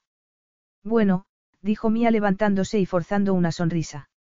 Pues vamos a buscar escondites para Buddy y después iremos a sentarnos a la cubierta para que puedas relajarte un poco. Genial. Miró a su alrededor. La suite tenía dos habitaciones. Joe, Maya y los niños ocupaban una, y ella la otra. Además, el salón era grande, así que seguro que encontrarían algún escondite. Papá va a hablar con Sam. Genial, respondió Mía con un suspiro. Irá de maravilla. Venga, papá no le va a hacer daño. O no mucho, al menos. Mía volvió a sentarse. A lo mejor ha sido mala idea traeros a todos a este crucero. Muchas gracias, dijo Maya abriendo un armario y volviéndolo a cerrar. Ahora mismo me siento muy especial. Ya sabes a qué me refiero. Apoyar es una cosa, pero tampoco quería que os convirtieseis en un pelotón de ataque. Dios, qué dramática eres, dijo Maya riéndose. Nadie va a atacar a Sam, de momento, añadió con una sonrisa. Solo queremos que sepa lo que ha perdido. ¿Y para qué sirve decirle lo que ha perdido? Para fastidiarle, por supuesto, Maya cruzó la sala y se sentó en una silla. Su sonrisa se desvaneció y miró a su gemela. Cariño, estamos de tu parte. No haremos nada que no quieras que hagamos. Solo queremos estar aquí para que Sam no pueda volver a destrozarte. No me destrozó. Por favor, contestó Maya poniendo los ojos en blanco. Vale, sí. Se había quedado destruida cuando se separaron, pero más por lo que podía haber sido el matrimonio que por lo que fue en realidad. Había estado sola la mayor parte del tiempo e incluso cuando Sam había estado en casa, se había sentido como si estuviera sola. Fue como si nada más casarse, él se hubiera encerrado en sí mismo dejándola al margen. No sabía por qué y probablemente nunca lo sabría. Tienes razón. Al principio lo pasé muy mal, pero la diferencia es que ahora ya no me quedaré destrozada. ¿Y cómo vas a evitarlo? He aprendido la lección y no volveré a creer en Sam. Maya la observó en silencio unos segundos y finalmente asintió. De acuerdo. Te tomo la palabra. Es más, te apuesto 20 pavos a que me iré de este crucero liberada de Sammy con el corazón de una pieza. Pero sabía que no era del todo verdad. Solo pensar en Sam hacía que le ardiera la sangre de deseo y estar tan cerca de él durante las dos próximas semanas sería lo más complicado que había hecho nunca. Sin embargo, esta vez le ocultaría a su familia cualquier dolor que pudiera sentir y lo enterraría bien hondo. Aceptó la apuesta. Gracias por tu apoyo, contestó Mía con ironía. Oye, Veinte pavos son veinte pavos, Maya suspiró. Además, Sam es tu kriptonita. Lo era, la corrigió Mía ignorando el recuerdo del calor que la había abrasado durante el beso que habían compartido. No volvería a permitirle ser tan importante para ella. Los planes para su nueva vida dependían de que Sam firmara los papeles del divorcio y tener eso en mente la ayudaría a sobrevivir al crucero sin volver a caer rendida a sus pies. Bueno, dijo Maya, ahora que eso ya lo tenemos solucionado, ¿crees que esconder a Buddy en el mueble bar les lanzaría a los niños un mensaje equivocado? Riéndose, Mia se sacó a Sam de la cabeza por un momento para centrarse en el elfo mágico. Al día siguiente, Sam se reunió en la proa del barco con Kira Anderson, la oficial de navegación. Intentaba concentrarse mientras la mujer le ponía al corriente de los últimos informes meteorológicos. La tormenta no es grande y se está moviendo a buen ritmo, le dijo señalando el gráfico que había impreso. Hace aproximadamente una hora se desvió de nuestro camino aquí, añadió señalando unas líneas rojas sobre el papel. Aún hay probabilidades de que dé la vuelta y nos espere, pero ahora mismo parece que la esquivaremos. Sam estudió los informes. Era el segundo día en el mar y ya se avecinaba tormenta, tanto dentro como fuera del barco, pensó con ironía. Con mí allí todo había cambiado y él aún intentaba adaptarse a la situación. No había dormido la noche anterior porque cada vez que cerraba los ojos, la veía. Aún podía notar aquel beso en sus labios y el calor que le había generado. Sacudiendo la cabeza, se deshizo de esos pensamientos y miró a Kira. ¿Y qué pasa si no la esquivamos? ¿De qué clase de tormenta estamos hablando? La mujer miró hacia el mar pensativa, como buscando confirmación antes de responderle. Nada que pudiera poner en peligro al barco o a los pasajeros, señor. Aunque el médico podría acabar muy ocupado repartiendo pastillas para el mareo. Él arrugó los labios.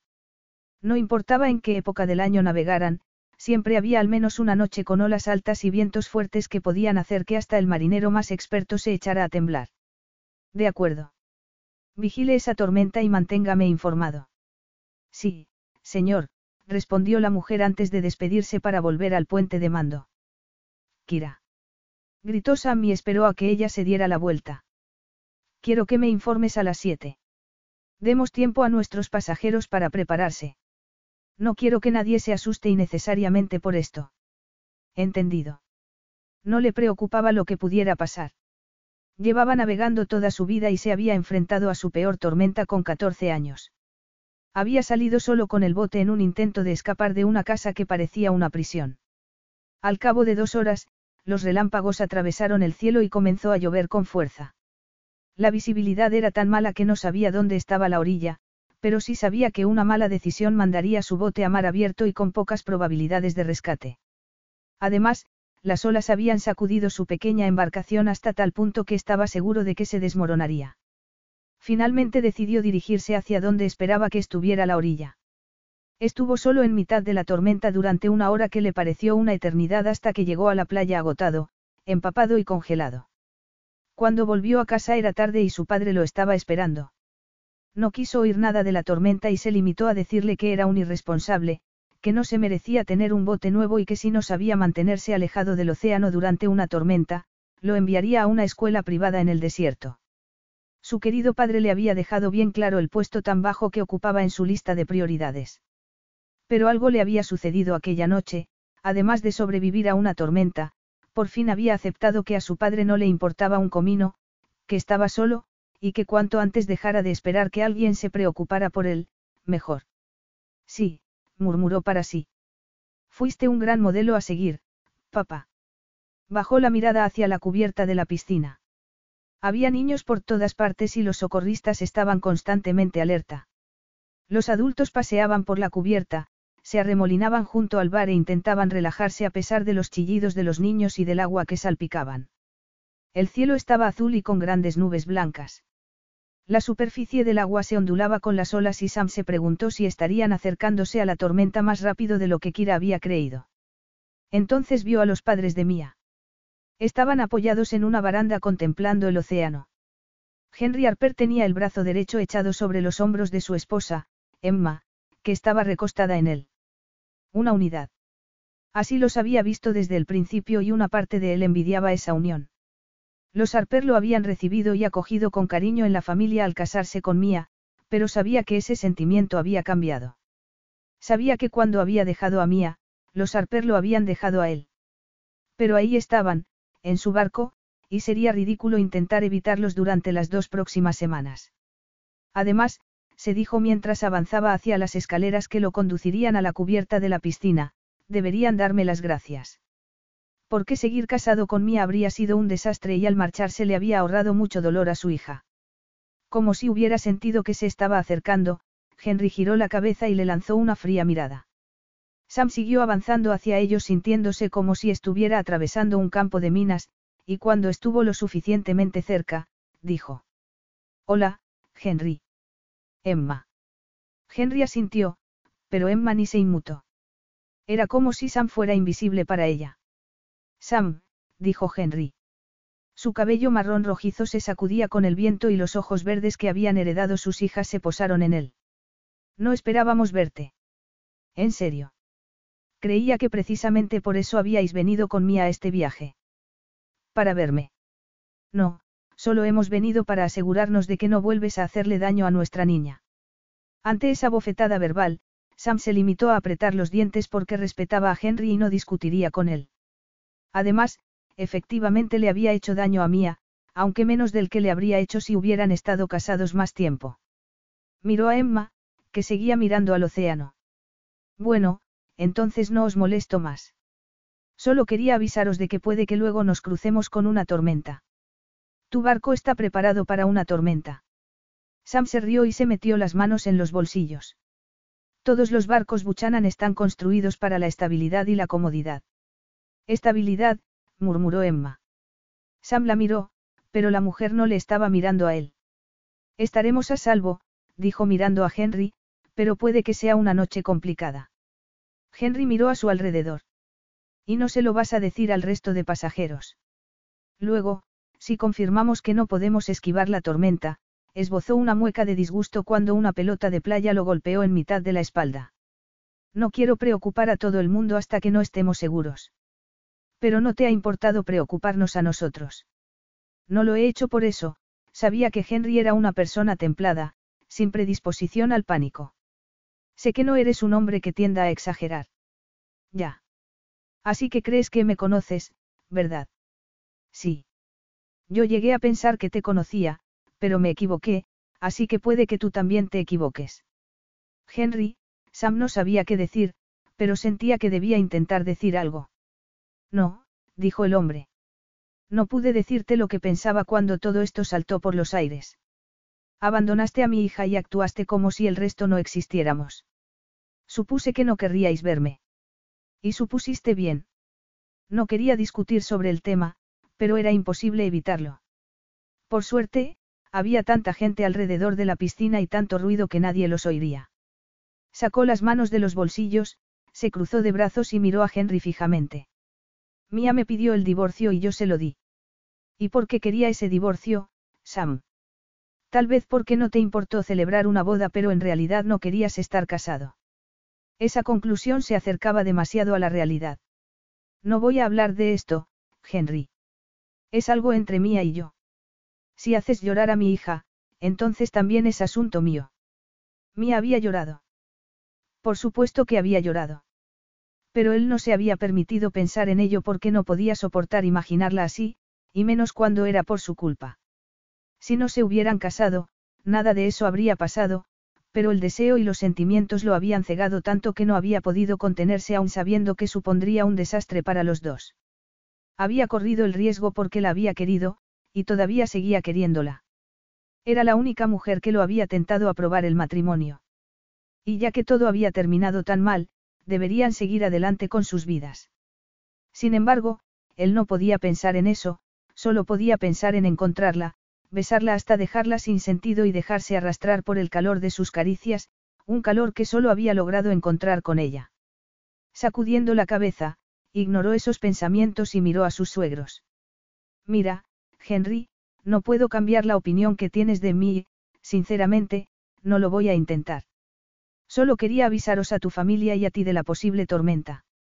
Y ahora que ya lo he hecho, os dejo tranquilos para que disfrutéis. Parecía que Henry tenía algo más que decir, aunque finalmente apretó los labios como conteniéndose. Sin embargo, antes de alejarse, Sam oyó a Emma decir mientras miraba al mar como hipnotizada. ¿Sabes, Henry? Si Sam estuviera aquí, le diría que para mí ha sido toda una decepción. Se sintió como si lo hubieran apuñalado. Emma siempre se había portado bien con él y ver la relación que tenía con sus hijas había sido toda una revelación porque le había mostrado la dinámica de una familia de verdad y le había gustado. Lo había disfrutado. Lo habían aceptado como a un hijo, tanto como a Joe y a Alan, el marido de Merry. No se había dado cuenta de cuánto había significado eso para él hasta que lo había perdido. Y ahora Emma se negaba a mirarlo. Emma, empezó a decir. Y, continuó ella, le diría que si vuelve a hacer daño a mi pequeña, la tormenta no será su único problema. Como no había nada que pudiera decir a eso, simplemente se quedó en silencio. Emma miró a Henry y añadió. Vamos a dar un paseo. Henry lo miró un instante y después se giró hacia su esposa. Claro. Vamos a ver qué hacen los niños en la sala de nieve. Será divertido, contestó Emma pasando por delante de Sam como si fuera un fantasma. Porque para ella eso era exactamente lo que era. El fantasma de un hombre que había hecho unas promesas que no había cumplido. Los vio marcharse y se pasó una mano por el pelo. Cuando su matrimonio con Mia había terminado, también había terminado todo lo demás. Había intentado ser amable con Henry y con Emma, pero a ellos no les había interesado, así que ¿por qué seguir intentando ser don amable? Ese era su barco. Su mundo. Ellos solo estaban de paso. Estar ahí con Mía era un regalo del universo. Aún había fuego entre ellos, aún deseaba tenerla a su lado y ahora tenía una oportunidad de hacerlo y no quería desaprovecharla. Y una vez finalizara el crucero, volverían a la realidad y no tendrían que volver a verse. Así que tal vez era el momento de replantearse ese, trato. Un buen tipo no lo haría, pero al parecer él no lo era. Y eso le abría todo un mundo de posibilidades. Mía se pasó la mayor parte del día en la cocina del barco. Conocía a varios de los chefs y se alegraba de verlos a todos, aunque tenía que admitir que la verdadera razón por la que estaba en la cocina era porque era el único lugar en el que no tendría que preocuparse de toparse con Sam.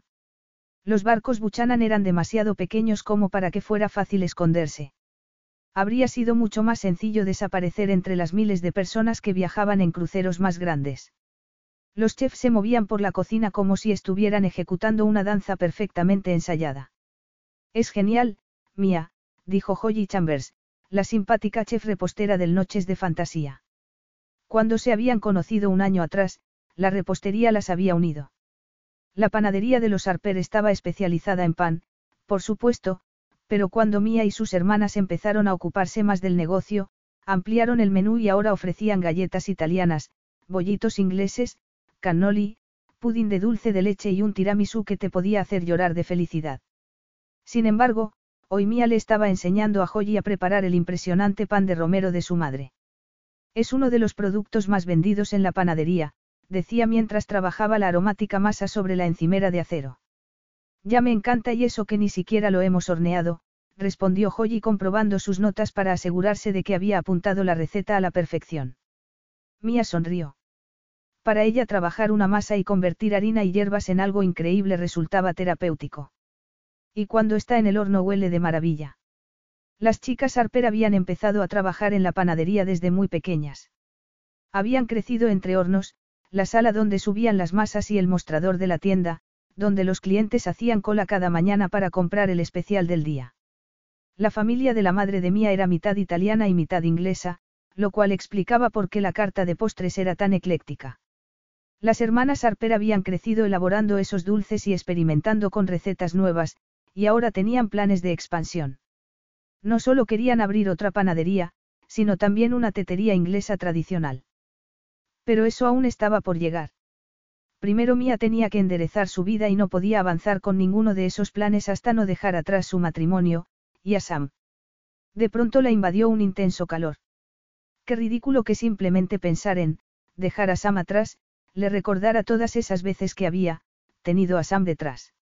Se le aceleró la respiración y le invadieron la cabeza recuerdos no solo del dolor de la separación, sino también de alegría, de pasión. Bueno, para de una vez, se ordenó. Trabajó la masa con más energía de la requerida y de pronto se sobresaltó cuando Holly dijo. Hola, señor Buchanan. Ay, Dios, murmuró. Capítulo 5. La estaba mirando fijamente. Mía respiró hondo, pero eso no evitó ni que el corazón se le saliera del pecho ni que la sangre le hirviera en las venas. Por supuesto, Sam vestía un traje. Azul marino, entallado a la perfección, con camisa blanca y corbata roja. Ahora mismo Sam Buchanan era la viva imagen de la elegancia con un toque de pirata que le aportaba ese pelo un poco largo. Lo habría invocado solo con pensar en él. No, era imposible porque, de ser así, se le habría estado apareciendo constantemente en su apartamento durante los últimos meses. Había sido el centro de sus pensamientos desde el día en que se habían conocido y ni siquiera eso había cambiado tras la separación. Ahí estaba, en la cocina, mirándola. Segundo día de crucero y ya lo estaba viendo demasiado para su propio bien. ¿Cómo iba a aguantar dos semanas enteras? Hola, Joyi, dijo Sam antes de añadir, Mía. Hola, Sam, respondió Mía y después, dirigiéndose a Joyi, añadió, puedes hornearlo en forma de círculo o puedes dividirlo en tres partes y trenzarlo. Así, además de estar delicioso, tendrá una presentación preciosa. Seguro que sí, dijo Joyi con una sonrisa. Una vez suba, hornéalo media hora a 190 grados hasta que quede bien dorado. Entendido, Joyi miró a Sam de nuevo y Mia notó que parecía un poco tensa con su jefe ahí de pie, mirándola. Ya me contarás cómo te ha quedado, le dijo dándole una palmadita en el brazo. Después fue hacia Sam. Era como si los empleados de la cocina no existieran, como si estuvieran solo ellos dos. Ojalá llevara puesto algo más impresionante que unos simples pantalones cortos blancos y una camiseta amarilla de cuello barco. Llevaba el pelo recogido en una coleta y unas deportivas negras que ahora estaban cubiertas de harina. Mierda. Él parecía una portada de la revista GQ y ella, ella parecía ella. Podría haber jurado que le crepitaba la piel bajo esa mirada, pero jamás permitiría que Sam lo supiera. Se detuvo frente a él y dijo en voz baja. Estás poniendo un poco nerviosa a Joyi y probablemente también a todos los demás. No he venido aquí por ellos. He venido a hablar contigo. ¿Cómo has sabido que estaba aquí? Es mi barco, mía. Sé todo lo que pasa en él. Es verdad, suspiró. Bueno, pues ya me has encontrado. Vamos a hablar a otro sitio, vale. Mía se dirigió al comedor principal. Había camareros por todas partes preparando las mesas cubiertas de impolutos manteles blancos. No le hizo falta girarse para saber que él la seguía. Sentía su presencia. Ese hombre era una fuerza de la naturaleza, su propio huracán personal de categoría 5. Había entrado en su vida arrasándolo todo y dejando a su paso una estela de escombros. Salieron por otra puerta hacia la cubierta 2 y Mía esperó que el frío aire le despejara la mente. Fue hasta la barandilla, miró hacia el agua y se giró hacia Sam. ¿Por qué me buscabas? Solo quería hablar contigo. Por los papeles. ¿Los has firmado? No. ¿Por qué lo estaba haciendo todo tan complicado? Entonces, ¿qué pasa? Quería decirte que he hablado con tus padres. Mía soltó una carcajada al imaginarse la conversación. Sus padres seguían furiosos con Sam y nada de lo que ella les hubiera dicho había logrado aplacarlos. Pero sabía por qué. Lo habían acogido en su familia y después él se había alejado de ella. De todos. Y el dolor que sentían por ello era tan fuerte como la rabia. Seguro que habrá sido muy divertido, le contestó con ironía. Sí, una fiesta. Mira, he hablado con ellos porque quería informarles de la tormenta con la que podríamos toparnos esta noche. Lo miró asombrada. ¿En serio? La segunda noche en el mar y ya tenemos tormenta. Ya, ya lo sé. Puede que la esquivemos, pero tal como está yendo el día, creo que nos la vamos a encontrar de pleno. Miró a lo lejos como si la estuviera buscando en el horizonte. ¿Estás preocupado? Le preguntó Mía incluso sabiendo que era inútil porque, aunque estuviera preocupado, jamás lo admitiría. Sam era un hombre que siempre proyectaba una imagen de calma y control. No, avisaremos al resto de pasajeros si vemos que no la evitamos, pero quería decírselo a tus padres primero. Te lo agradezco, le dijo mirándolo fijamente. Ahora voy a ir a hablar con Maya y Joe para contárselo y decirles que se preparen por si acaso. Vale. Pero no se lo digas a nadie más. Todavía no. De acuerdo. Cuando hable con mi hermana, voy a llevar a Charlie y a Chris a la piscina. Les dije que los llevaría a nadar esta tarde para que sus padres puedan estar un rato solos. Él asintió. Seguro que necesitan descansar de niños un rato. ¿Sabes? La verdad es que les gustan sus hijos, y lo mismo les pasa a la mayoría de los padres. No a todos, murmuró él y al instante Mía supo por su mirada que volvía a encerrarse en sí mismo para protegerse de su pasado, de lo que fuera que le obligaba a estar solo en la vida. Durante casi un año había intentado atravesar esos muros que él se había construido a su alrededor, pero no lo había logrado. Tal vez si lo hubiera conseguido, nada de eso estaría pasando ahora. Sam se apartó para dejarla pasar, aunque al instante le agarró el brazo. Mía. Solo ese pequeño contacto la hizo arder por dentro. Odiaba que ejerciera ese poder sobre ella. Incluso cuando la soltó, el sedoso ardor de sus dedos aún seguía en su piel.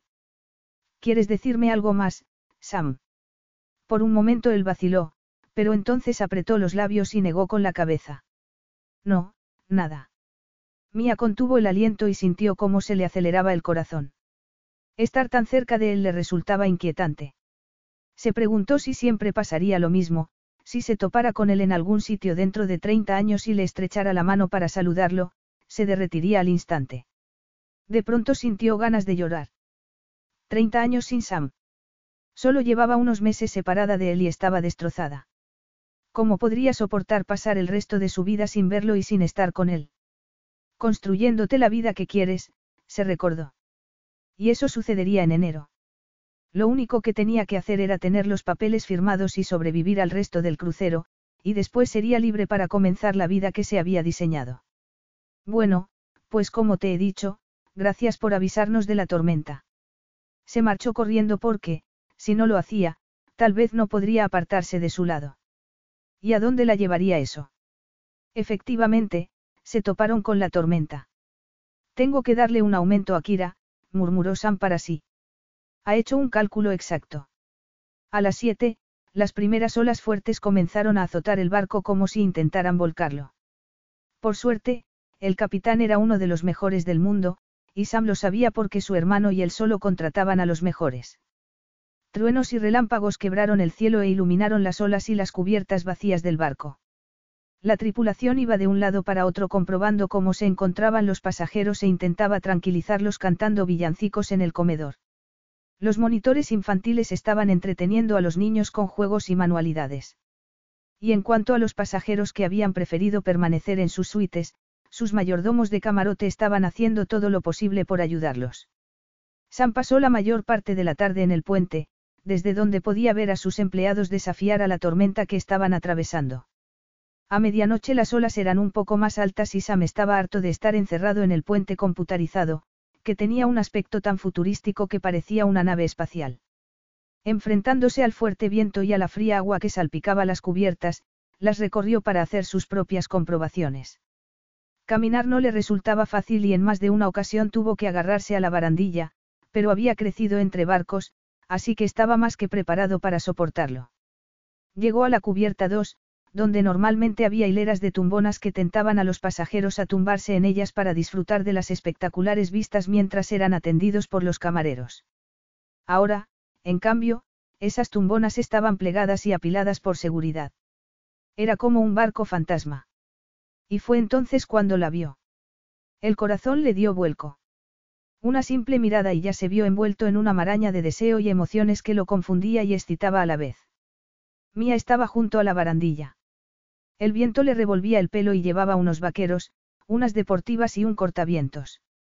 Furioso porque estuviera ahí sola en mitad de la tormenta, lo único en lo que podía pensar era en que si hubiera caído por la borda nadie se habría enterado hasta que hubiera sido demasiado tarde. Ese pensamiento y las imágenes que lo acompañaron le helaron la sangre. Fue hacia ella y le agarró un brazo. Mía se sobresaltó. Joder, Sam. Me has dado un susto de muerte.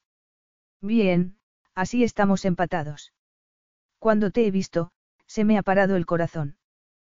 ¿Qué estás haciendo aquí en plena tormenta? Me gusta, le contestó soltándose el brazo y dándole la espalda como si esperara que ese gesto fuera a invitarlo a marcharse. Pero eso no sucedería. Volvió a agarrarla. El viento soplaba lo bastante como para levantarla del suelo y lanzarla por la borda. Si cayeras al mar, nadie se daría cuenta hasta que fuera demasiado tarde para salvarte. No soy idiota, Sam. No voy a caerme por la borda. En serio, añadió mirándolo y soltándose el brazo de nuevo. No soy responsabilidad tuya. No tienes nada más importante que hacer. Ahora mismo no.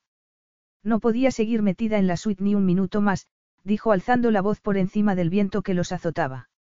Ya sabes que me encantan las tormentas, o al menos deberías saberlo. Sí, dijo y los recuerdos le inundaron la cabeza. Siempre que había habido tormenta, Mía se había asomado al balcón del salón de su piso para verla. Recordó también una noche durante un crucero a las Bermudas.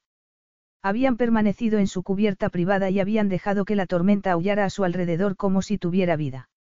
Se habían reído como tontos cuando el agua del mar los había empapado y después esas carcajadas habían terminado cuando habían hecho el amor allí mismo, sobre la cubierta privada resbaladiza por el agua. Aquella noche Mia había dicho que la tormenta era magia, pero Sam siempre había creído que la magia era ella. Dejarla escapar había sido lo más duro que había hecho en su vida, pero había sabido que seguir juntos habría disipado esa magia. No sabía ser como ella quería que fuese, así que la había dejado marchar para protegerla. Aún así es peligroso, Mía. Correré el riesgo, Sam. Testaruda. ¿Por qué le gustaba tanto eso de ella?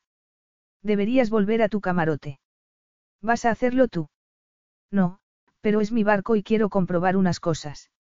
No es ese el trabajo de tus empleados. Ahí estaba otra vez esa vieja discusión. Mía siempre había opinado que debería delegar más. Están ocupados. ¿Por qué estás aquí fuera? Ya te lo he dicho, me gustan las tormentas, resopló y añadió, vale. Los niños han vomitado, aunque creo que más que por cómo se está sacudiendo el barco es por los litros de chocolate caliente que se han tomado después de cenar. Luego Maya se ha puesto a limpiar y también ha acabado vomitando entre el movimiento del barco y recoger los vómitos de los niños. Yo he metido a los niños en mi habitación para que Maya pudiera descansar y yo me he ido a dormir al sofá. ¿Vas a dormir en el sofá? No está tan mal. Por ahora. Pregúntame cuándo termine el crucero.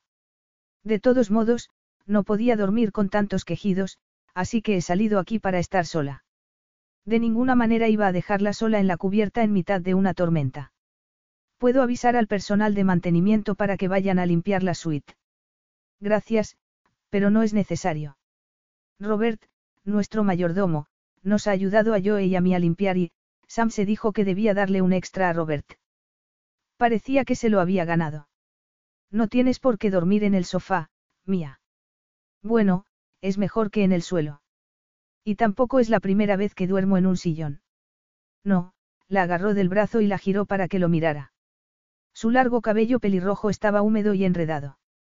Tenía gotas de lluvia en las mejillas y sus ojos verdes eran como un bosque al atardecer. No quería sentir ese deseo arañándole las entrañas, pero tampoco podía detenerlo. Y aunque pudiera, en el fondo sabía que acabaría echándolo de menos si alguna vez cesaba. Lo que sentía por Mía no se parecía a nada que hubiera conocido y tal vez por eso, en parte, había tenido que alejarse. Era un deseo inevitable. Lo había sentido desde el primer momento que la había visto y nada había cambiado desde entonces, ni siquiera tras el divorcio. Mía era su esposa. Mía era la mujer que deseaba. Y la que no podría tener una vez finalizara ese crucero. De pronto pensó en su plan y en cómo podría encajar perfectamente porque ahora su idea no solo lo beneficiaba a él, sino también a ella. No tienes que dormir en un sofá, mía. No pienso quedarme en la suite de mis padres. ¿Y si se ponen juguetones? Ya, yo tampoco me lo quiero imaginar, pero tengo una solución. Puedes quedarte en mi suite. El barco se elevó con una ola y después cayó de golpe, haciéndola tambalearse hacia adelante. Le plantó las dos manos en el torso y ese contacto le aceleró el corazón a Sam.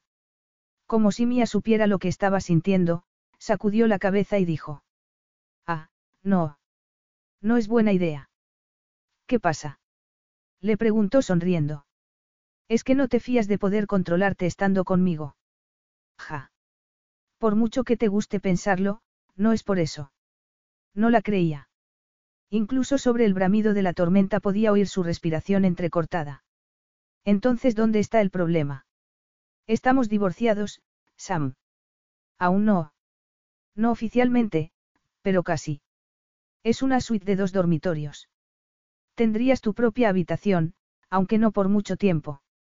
Piénsatelo, añadió mirándola fijamente a los ojos, y aún en la tenue luz pudo ver que estaba tentada a aceptar. ¿Cuánto había echado de menos eso? Hablar con ella, estar tan cerca que podía ver su pulso palpitar, mirar esos ojos verdes que danzaban con magia o se iluminaban con fuego. Odiaba seguir echándola de menos y odiaba saber que probablemente siempre lo haría. Si te alojaras en mi suite, Maya y yo tendrían una habitación para ellos solos, sí, pero... Seguro que a Maya le vendría bien descansar. Ella se rió. Ahora quieres hacerle un favor a Maya. Soy un ser humano estupendo, contestó Sam encogiéndose de hombros. Claro, sacudiendo la cabeza, Mia miró hacia el mar y respondió, compartir camarote solo nos crearía más problemas, Sam. Ya estamos divorciados. ¿Qué más podría ir mal? Sabes muy bien que. Y te pregunto de nuevo, ¿es que no te fías de poder controlarte estando conmigo? No es de mí de quien no me fío. Sam sonrió. Sabía cómo manejar una negociación y el primer paso siempre era no demostrar cuánto quieres algo. Por eso se echaría atrás, de momento. Le dejaría pensar en la oferta durante unos días y le dejaría creer que era ella la que tenía el control de la situación cuando en realidad era él quien lo tenía. Piénsatelo, mía. Una habitación para ti sola. Tiene que ser mejor que el sofá de la suite de Maya, lo estás haciendo a propósito, respondió ella sacudiendo la cabeza y retrocediendo. Totalmente. Bueno, al menos eres sincero. Es algo nuevo que estoy probando, le acarició el brazo. ¿Me estás mirando? Sí, contestó Sam acercándose. ¿Vas a besarme? añadió Mia humedeciéndose el labio inferior y encendiéndolo de deseo con ese gesto. Sí. ¿Te importa? No, debería, pero no. No me importa. Me alegro. Sam le tomó el rostro entre las manos y la miró fijamente mientras dibujaba nuevos recuerdos en su memoria. La curva de sus mejillas, el modo en que suspiraba y esa pequeña hondonada en su labio superior que quería morder. Despacio, dolorosamente despacio, agachó la cabeza y acercó la boca a la suya. Su sabor le llenó la cabeza y el cuerpo. Besarla y sentir cómo Mía le devolvía el beso hizo que el corazón le diera un vuelco. Cada célula de su cuerpo se iluminó llena de vida y el deseo por ella aumentó. Mía lo rodeó por la cintura y él entrelazó sus dedos en su cabello a la vez que le sujetaba la cabeza con delicadeza. Sus lenguas danzaban la una con la otra y sus respiraciones se entremezclaban convirtiéndose en una. Separados pero unidos. Juntos. Los segundos se convirtieron en minutos que pasaron volando al mismo tiempo que parecieron durar una eternidad. Y entonces Sam alzó la cabeza para mirarla, el viento se detuvo y los truenos cesaron, y fue como si el mundo estuviera conteniendo el aliento mientras una tormenta de otro tipo se desataba entre ellos dos. Esto es una locura, Sam, susurró. No me importa. Capítulo 6. A Mía tampoco le importaba. Fuera o no una locura, deseaba a Sam desesperadamente y era lo único en lo que podía pensar. Lo único que podía ver. Agarrada a él de la mano, lo siguió por las escaleras que conducían a su suite. El barco se elevaba y caía de golpe con el movimiento de las olas, pero ella apenas lo notaba. Date prisa, le dijo impaciente mientras él sacaba la llave del camarote. Sam la miró, sonrió, abrió la puerta y entraron. La suite estaba a oscuras, pero no le importaba. No necesitaba luz. Lo necesitaba él. Ahora, Sam, susurró. Ahora. Él la rodeó con sus brazos y hundió la cara en la curva de su cuello para besárselo mientras ella echaba la cabeza atrás suspirando de placer. Había pasado demasiado tiempo desde que había sentido sus manos y su boca sobre ella, y cuando sus lenguas se entrelazaron, se sintió perdida. Sam la llevó contra una puerta cerrada y le recorrió el cuerpo con las manos mientras ella se arqueaba en respuesta a sus caricias. Joder, susurró. No deberíamos hacer esto.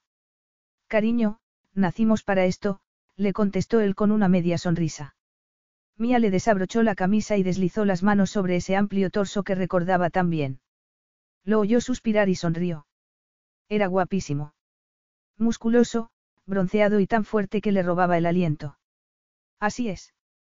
Ropa fuera. Sí, añadió Mía quitándole la camisa mientras él hacía lo mismo con su cortavientos y la camisa que llevaba debajo. Después sus diestras manos le desengancharon el cierre delantero del sujetador y un instante después sus palmas le estaban rozando los pechos. Sam. Sam le pellizcó los pezones con delicadeza y ella se mordió el labio inferior para intentar contener un gemido. ¡Qué maravilla! dijo con la voz entrecortada. Y no te imaginas lo bien que saben, respondió él antes de llevarse uno a la boca. Sus labios, su lengua y sus dientes rozaron esa sensible cúspide y Mía se vio impotente ante semejante embestida de sensaciones. Se humedecía los labios mientras lo veía lamerle el pezón y susurró. Me estás matando. Pues te quiero viva y gritando mi nombre. Hay muchas probabilidades de que eso pase. Sam le bajó los vaqueros y la ropa interior. Después, cubrió su íntimo calor con la palma de la mano y con el pulgar le acarició ese diminuto punto de placer hasta que ella gimió y contoneó las caderas. Mientras la acariciaba dejándola sin sentido, Mía le quitó los pantalones y rodeó con sus dedos su duro y grueso miembro. Sam gimió y ella sonrió para sí porque le encantaba el poder que ejercía sobre un hombre tan fuerte. Lo acarició mientras escuchaba su respiración entrecortada y se estremeció de deseo. Oírlo gemir y ver esa respuesta también reflejada en sus ojos avivó el fuego que la estaba consumiendo. Sam bajó las manos hasta sus nalgas y la levantó del suelo. Ella sintió una fresca ráfaga de excitación cuando le colocó las piernas alrededor de su cintura y su erección le rozó el cuerpo. No vamos a llegar al dormitorio, murmuró Sam. Para nada, respondió ella jadeando cuando Sam se adentró en ella. Eso era lo que había necesitado, lo que había echado tanto en falta los últimos meses, el modo en que Sam la llenaba y cómo encajaban sus cuerpos, como si uno fuera lo que le faltaba al otro. Contuvo el aliento mientras saboreaba la sensación de tenerlo profundamente dentro de ella. Era magia, como siempre. Después él se movió y ella gimió para dejarle oír lo que estaba sintiendo con la increíble fricción de sus cuerpos deslizándose juntos, de sus dedos agarrándole las nalgas con fuerza, de su aliento llenándole los pulmones mientras la besaba y la instaba con la lengua a no contenerse nada. Y no se contuvo. Le acarició la espalda arrastrando las uñas sobre su piel y él gimió con fuerza mientras sacudía las caderas hundiendo su erección más y más en su interior. Más fuerte, Sam. Más fuerte. Espera, cielo. Se movían con desesperación. Sin cesar, Sam se hundía en su interior mientras ella, con los talones apoyados en su espalda, lo acercaba así exigiéndole más. De pronto un pequeño cosquilleo brotó en su interior y supo lo que la aguardaba. Él hundió los dedos en sus nalgas y ella gritó. Sam, Sam. Venga, cariño, le susurró mirándola a los ojos. Deja que te vea. Mía lo miró, quería que viera lo que le estaba haciendo sentir y no quería guardarse nada. Vio su propio deseo reflejado en los ojos de Sam y eso fue todo lo que necesitó para entregarse al placer. Gritando su nombre, se aferró a él con fuerza mientras su cuerpo estallaba por dentro. Varias oleadas de placer la arrastraron más allá de lo que creía posible. Cuánto lo había echado de menos. Cuánto había echado de menos sus caricias, la calidez de su boca y las increíbles explosiones de puro placer que compartían. Finalmente, Sam también se liberó y Mia miró fijamente sus ojos cargados de pasión mientras él pronunciaba su nombre y sus cuerpos seguían unidos. Cuando reaccionó, Sam la miró y sonrió. Sus cuerpos seguían entrelazados y el murmullo del placer aún le recorría las venas. Se sentía como si después de meses varado en un gélido frío, hubiera encontrado un fuego que calentaba cada centímetro de su cuerpo y de su alma. Y entonces el deseo volvió a brotar en su interior. Sabía que nunca se cansaría de ella, que nunca tendría bastante, que nunca la tendría demasiado cerca. Le rodeó las nalgas con las manos y su miembro, aún dentro de ella, recobró vida. Ha sido. Mía respiró hondo. Sí. Pero no he terminado, admitió inclinándose para besarla de nuevo. Quería más de ese fuego y de ese agradable calor. Cuando echó la cabeza atrás, ella se humedeció los labios como saboreando el sabor que le había dejado en ellos. Y entonces, de nuevo, su miembro reaccionó. Debería irme, dijo Mía en voz baja. Al oír eso, Sam sintió una puñalada de decepción que duró solo un instante porque Mía añadió. Pero no lo voy a hacer porque yo tampoco he terminado. Gracias a Dios, murmuró Sam apartándose de la pared con ella aún en brazos. Mía se rió y el temblor de su cuerpo le produjo nuevas sacudidas de placer. Puedo caminar, Sam. Sí, pero me gusta tenerte así. Y yo no te lo voy a discutir, le respondió riéndose y acurrucándose a él. A este paso no vamos a llegar al dormitorio. Es verdad, así que date prisa. Sí, señora. Siempre le había gustado eso de Mía, que no tuviera ningún problema en hacerle ver cuánto disfrutaba del sexo y lo dispuesta que estaba a probar cualquier cosa. Al instante, su cabeza se llenó de imágenes de ella en la cama, contra una pared, en el suelo o tendida sobre las encimeras de granito de su cocina como una diosa esperando a que la adoraran. Los recuerdos de aquella noche en concreto habían estado persiguiéndolo desde que se habían separado. Pero por muy increíble que hubiera sido el sexo que habían compartido, no había bastado para mantenerlos unidos, y por eso la había perdido. Sin embargo, lo de ahora era distinto, sería algo puntual y perfecto. Ahora volvía a tenerla y no quería desperdiciar ni un segundo. Abrió la puerta del dormitorio y la tendió en la enorme cama. Sus cuerpos seguían unidos y casi lo mató tener que separarse y oírla gemir de decepción. No, susurró ella alzando las caderas. Quédate dentro de mí, Sam. Te necesito dentro de mí. Yo también lo necesito, mía, le aseguró antes de ponerse de rodillas e inclinarse hacia ella. Bajó la cabeza hasta sus pechos y le besó los pezones. Adoraba su sabor, y su aroma le nublaba el cerebro. Sujetándole la cabeza contra sus pechos, Mia arqueó la espalda y gimió. A pesar de su excitadísimo miembro y de cómo le bullía la sangre, Sam se obligó a ir más despacio para disfrutar mejor de todo lo que había echado tanto en falta, su suave piel, su cuerpo curvilíneo y esbelto al mismo tiempo, y su pasión. Deslizó la boca sobre su abdomen y siguió bajando. Sam. Tengo hambre de ti, Mia, le respondió mirándola a los ojos antes de arrodillarse entre sus piernas, separárselas y tomarla con la boca. Sam.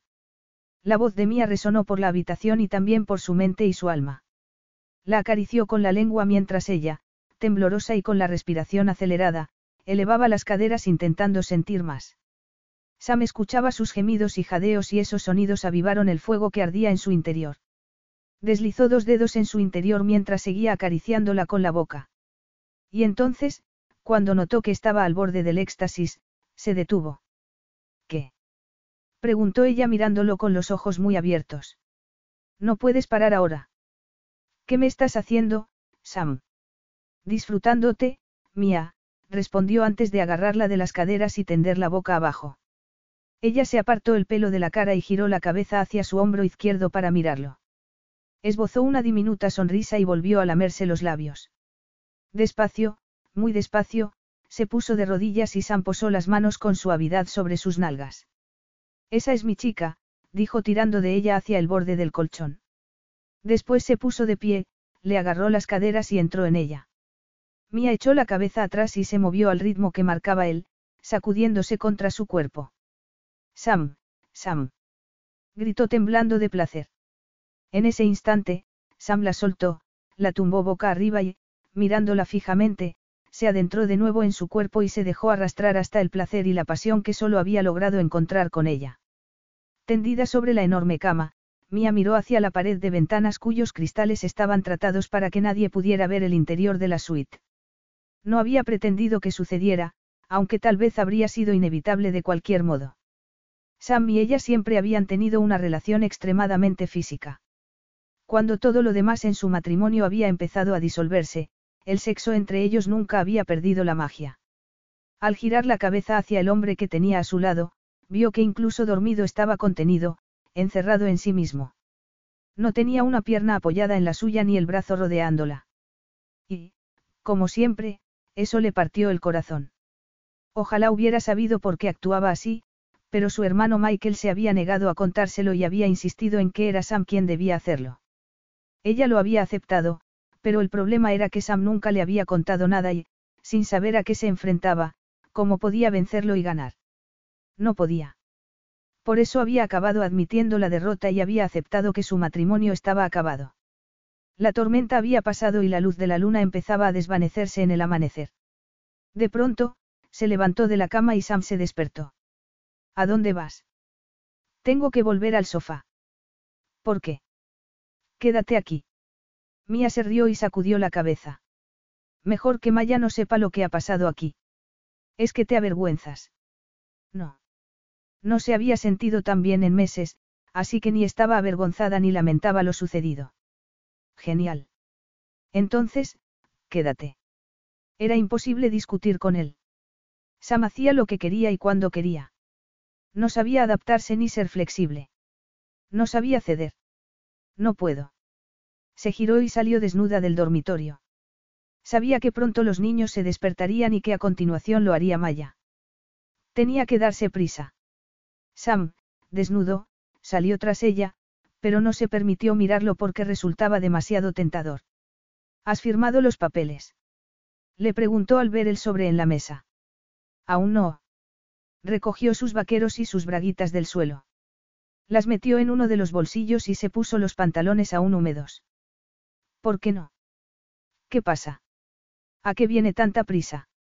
Suspirando, Mía se agachó para recoger el sujetador y la camisa. Por suerte, Sam no se lo había arrancado como había hecho con sus braguitas. Se lo puso. Tengo planes para enero y necesito que firmes los papeles. ¿Qué planes? Le preguntó él cruzándose de brazos. Resultaba imponente. Era como si tuviera un dios griego ante ella. Se le secó la boca, pero logró decir. No es asunto tuyo. Lo es si quieres que firme. Se detuvo para ponerse la camisa, aún fría y mojada. Me estás chantajeando. Ni siquiera te he planteado mi oferta aún. ¿Hablas en serio? Totalmente. Se le acercó y ella retrocedió. Sam desnudo resultaba demasiado peligroso. ¿Quieres esos papeles firmados y yo quiero pasar más tiempo contigo en mi cama además de conocer tus grandes planes secretos? Tú te trasladas a mi suite mientras dure el crucero y, cuando volvamos, te firmo los papeles. Así que me estás chantajeando con acostarte conmigo a cambio de lo que quiero. De lo que queremos los dos. Podía resistirse, pero ¿de qué serviría? Acababa de demostrarle cuánto lo deseaba y no podía negar la posibilidad de que volvieran a acostarse en las dos semanas que quedaban de crucero. Sam se le acercó y deslizó las manos bajo su camisa abierta hasta que Mia suspiró de resignación. Era imposible negarlo. Deseaba a Sam. Siempre lo haría. ¿Qué dices, mía. Sam acercó la boca hasta su cuello y comenzó a besarla hasta llegar a su boca. De acuerdo, respondió ella incapaz de negarse. Entonces te trasladarás aquí esta noche. Sí, le contestó apartándole las manos para poder abrocharse la camisa. Se calzó y lo miró. Era lo que Maya siempre había dicho, su kriptonita. Incluso ahora, lo único que quería era acercarse a sus brazos y dejar que la llevara de vuelta al dormitorio. Y tú firmarás los papeles del divorcio. Sí. De acuerdo. Luego nos vemos. Abrió la puerta y salió corriendo mientras pensaba cómo iba a contarle a su familia lo que iba a hacer. Cuando llegó la tarde, los pasajeros estaban disfrutando de la piscina, los spas y la zona comercial de la cubierta sol. Había montones de personas rodeando los cinco puestos de comida, que ofrecían desde sushi hasta sándwiches pasando por gofres belgas. Y las tiendas estaban igual de abarrotadas. Era como si todo el mundo quisiera celebrar el fin de la tormenta y la vuelta a una apacible travesía. Sam recorría la zona para interactuar con sus pasajeros y saber qué opinaban de su negocio y qué debía mejorar. Era una atmósfera festiva y ni siquiera él pudo evitar sonreír al ver a un grupo de niños jugando junto a uno de los árboles de Navidad. Pero al darse cuenta de lo que estaba haciendo, su sonrisa se desvaneció. Sacudió la cabeza y siguió andando y observándolo todo. Nada escapaba a su atención, ni el más mínimo detalle. Le agradaba ver lo bien que parecía estar funcionando el crucero con temática navideña y se dijo que tal vez había llegado el momento de plantearse añadir más cruceros familiares a su oferta anual. Al prohibir niños en la mayoría de los cruceros, se estaban privando de cientos de miles de pasajeros potenciales. Michael se lo había dicho en numerosas ocasiones, pero nunca le había prestado atención. Su padre había iniciado el negocio de cruceros exclusivos para adultos y él no le había visto ningún sentido a cambiar algo que claramente funcionaba. Sin embargo, ahora debía admitir que los cruceros familiares podían generarles mucho éxito. Tendría que hablar con Mike. Por otro lado, era consciente de que hasta ese crucero nunca se había planteado el cambio, y se preguntaba a qué se debería. Entonces recordó las expresiones de alegría y felicidad de sus sobrinos y las multiplicó por el número de niños que había a bordo. Sam. Se detuvo y miró a su alrededor hasta que vio a Joe Rossi sentado en una mesa con su suegro. Ven a sentarte un minuto. Vaciló mientras buscaba una excusa para huir, pero finalmente cedió. Joe y Henry tenían una cerveza cada uno y un enorme cuenco de nachos con queso, cebolla, pimientos y ternera desmenuzada. ¿Pasasteis bien la tormenta? Preguntó mirándolos a los dos. Fue tremenda. Admitió Joe con una carcajada, y apartando una silla añadió, siéntate, Sam. Sam miró a Henry y el hombre asintió. Se sentó y le pidió una cerveza a un camarero. Tenía la sensación de que iba a necesitarla. Mía me dijo que Maya y los niños estuvieron vomitando. Sí, pero hoy ya están todos mejor. Mi supersuegra está con los niños en la sala de manualidades haciendo regalos de Navidad y Maya se está relajando con Mía en el spa. Eso explicaba por qué no había visto a Mía por el barco durante su ronda. ¿Y cuándo viste a Mía anoche? Preguntó Joe. Durante la tormenta, a última hora de la noche. Me la encontré junto a la piscina. Seguro que fue culpa nuestra, comentó Joe con pesar. Entre los niños y Maya vomitando, no, a Mía siempre le han encantado las tormentas, dijo Henry sin dejar de mirar a Sam. Sí, es verdad. Le encantan el viento y la lluvia. Henry se inclinó hacia adelante y agarró su cerveza. Sam, quería hablar contigo sin que estuvieran las mujeres delante. El camarero le sirvió la cerveza a Sam y se marchó. Sam dio un trago y rodeó la helada botella con fuerza mientras esperaba oír lo que tuviera que decir su suegro. Te escucho, dijo esperando que Henry no supiera lo que había sucedido entre Mía y él la noche anterior ni lo que pasaría la próxima vez que estuvieran solos. Cometiste un gran error, Sam. Yo no lo creo, Henry.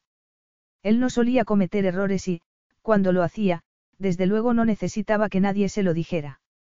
Eso lo dices porque no puedes ver más allá de tus narices. Henry. Ahora el que habla soy yo, así que escucha, de acuerdo. Quiero que sepas que Emma sigue muy enfadada contigo. Sí, ya me di cuenta ayer. Protege a nuestras hijas con todo su ser, y cuando a una de ellas le hacen daño, que Dios ayude a quien lo haya hecho. Sí, señaló Joe. Nosotros llevamos casados ocho años y Emma todavía no me ha perdonado que dejara plantada a Maya un día cuando empezamos a salir. Estás de coña, dijo Sam mirándolo. Ojalá.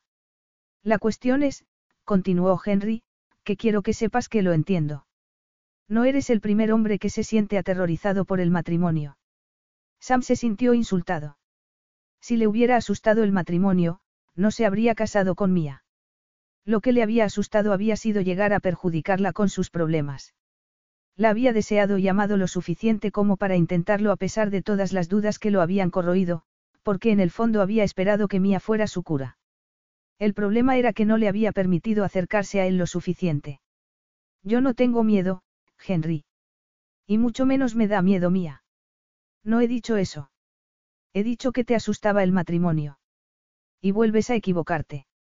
El único problema era que no se me daba bien, dijo, aunque le costó admitirlo. No creo que te dieras tiempo suficiente para descubrirlo. Fue tiempo suficiente, Henry. Pensé que era mejor marcharme que esperar y prolongarlo más. Sí, le hice daño, pero si me hubiera quedado más tiempo, habría sido peor.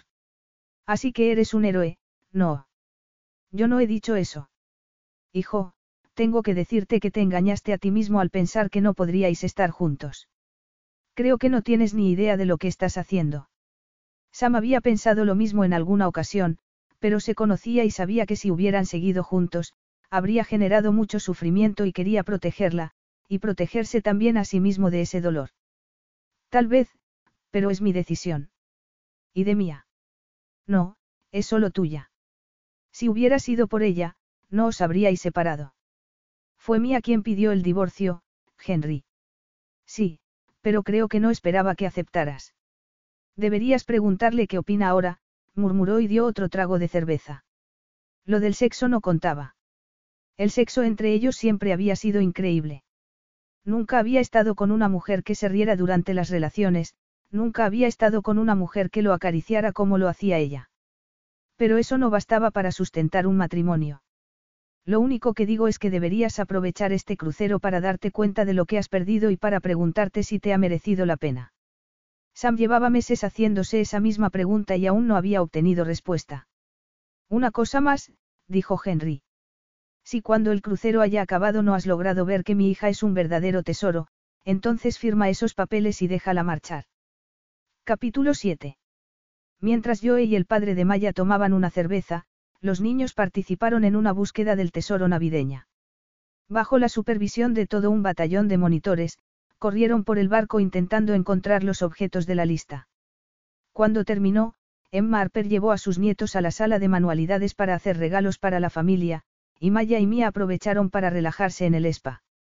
Después de los tratamientos faciales y de la manicura y la pedicura, las gemelas se tendieron en unas lujosas y cómodas tumbonas mientras se les secaban las uñas. No tienes que quedarte en el sofá, dijo Maya por décima vez. Los niños están mejor, así que ya puedes recuperar tu habitación. Por suerte, Mia había vuelto al sofá antes de que se despertaran todos. Es mejor que yo y tú tengáis vuestra propia habitación. Necesitáis descansar. Además, así por las noches los niños podrán echarse unas risas y charlar en la suya hasta que se queden dormidos. Sí, pero tú te mereces algo más que un sofá. Ya, respiró hondo y añadió, así que he encontrado una habitación y me voy a trasladar luego. Llevaba toda la mañana temiendo esa conversación, pero había llegado el momento de decirlo. Se trasladaría a la habitación de Sam porque quería estar con él. Aunque solo fuera durante el tiempo que durara el crucero, ahora necesitaba tanto estar a su lado que estaba dispuesta a enfrentarse al dolor que vendría después. Maya se incorporó y la miró. ¿Cómo has conseguido una habitación? El barco está lleno. ¿Has tirado a alguien por la borda? No. ¿Qué te pasa? Estás callada, como cuando íbamos al cole y tramabas algo sin contar conmigo. Estás paranoica. Dijo Mía forzando una carcajada. No, solo estoy muy embarazada y escasa de paciencia, así que ¿por qué no me dices directamente qué está pasando? Vale, se sentó y miró a su hermana. Anoche me encontré con Sam, ¿cuándo? Justo después de la plaga de vómitos. Puaj. No me extraña que te fueras incluso en plena tormenta. ¿Y dónde lo viste? En la cubierta Soli. Y. Y fuimos a su suite. Dios. Os acostasteis, ¿verdad? Maya intentó incorporarse de golpe, pero su enorme barriga se lo impidió. Alargó la mano hacia su hermana, que se levantó y la ayudó a sentarse. Te he visto ese resplandor típico que da el sexo, pero luego me he dicho que mi hermana no sería tan idiota de volver a meterse en la cama de Sam. No soy idiota. Sigue siendo mi marido, añadió Mía exasperada antes de dar un trago a su bebida, levantarse y comenzar a moverse por la pequeña y lujosa sala privada. Mía, se suponía que ya lo habías olvidado. Estamos aquí para que firme los papeles del divorcio y te deje empezar la vida que quieres tener y tú vas y te acuestas con él. Ha firmado ya los papeles. Aún no, pero lo hará. ¿Y eso cómo lo sabes? Me dijo que lo haría. Firmará cuando volvamos a Lombeach. ¿Y por qué estás tan segura? Lo estoy y punto, no quería confesar que la había chantajeado porque era demasiado humillante reconocer que había aceptado convertirse en víctima. Si estoy con él, puedo asegurarme de que firme los papeles. Ya, claro. Como que si compartís una suite vas a estar pendiente de eso. Quería que su hermana estuviera de su parte, pero había tomado una decisión y era ridículo estar justificándose por lo que iba a hacer. La verdad era sencillamente que quería estar con Sam.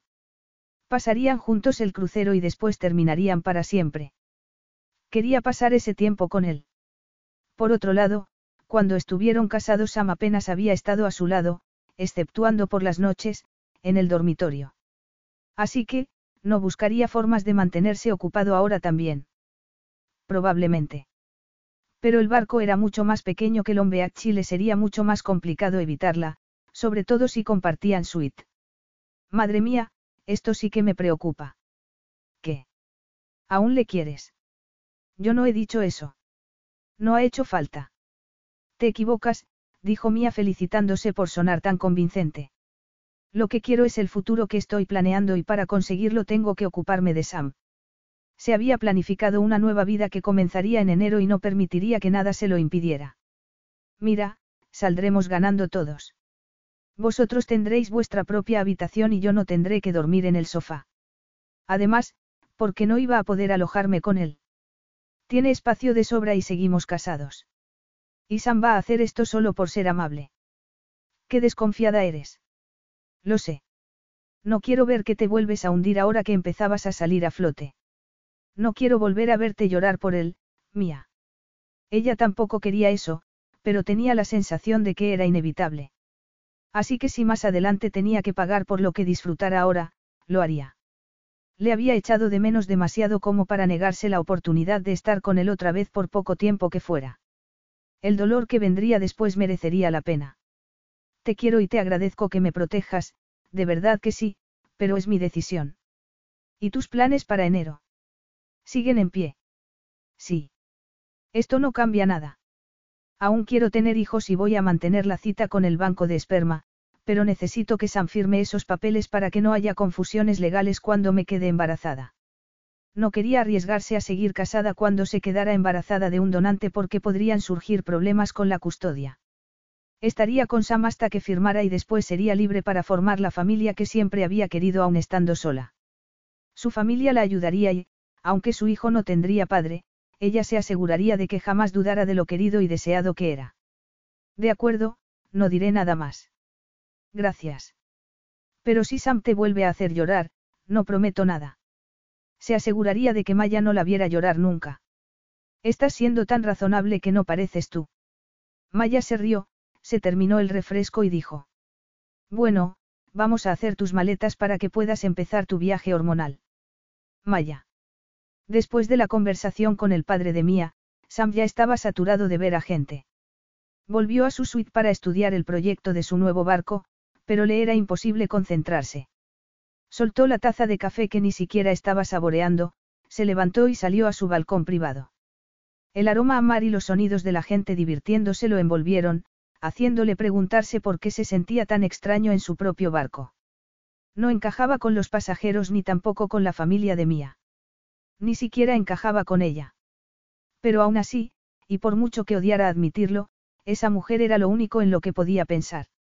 Sus ojos, su sonrisa, su risa, cómo se movía, sus sonidos cuando hacían el amor, cómo le caía el cabello sobre los hombros como si la estuviera acariciando. Los últimos meses juntos habían sido difíciles y sabía que volver a estar juntos ahora no cambiaría nada. Él seguiría sin poder darle lo que merecía, una familia y un esposo de verdad. Así que, ¿por qué se iba a arriesgar a volver a estar con ella? ¿Por qué la deseaba?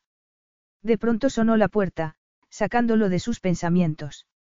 Cruzó el salón, la abrió y allí encontró a Mía. Su largo cabello rojizo le caía en ondas alrededor del rostro y sobre los hombros.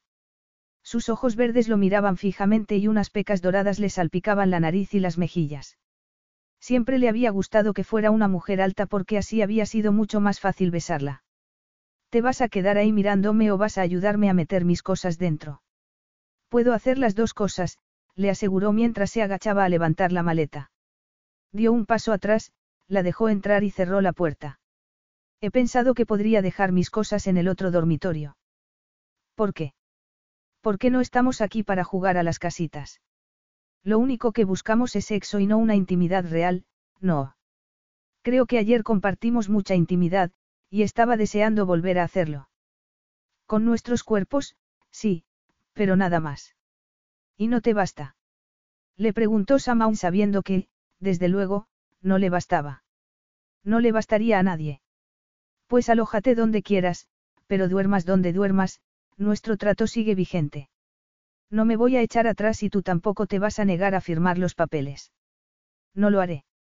Bien, entonces, todo solucionado. Sin embargo, no parecía que lo estuviera. Mía fue hacia el otro dormitorio y él la siguió, dejó la maleta rosa sobre la cama, se cruzó de brazos y la miró. ¿Qué le has dicho a Maya? La verdad. Seguro que se ha alegrado mucho al oírlo. Lo creas o no, te apreciaba. Y mucho. Pues lo disimulaba muy bien. ¿Por qué de pronto estaban tan tensos? ¿Qué había pasado con la mujer que se había mostrado tan libre y abierta la noche anterior? Se estaría replanteando el trato. ¿Por qué estás aquí? Ya sabes por qué.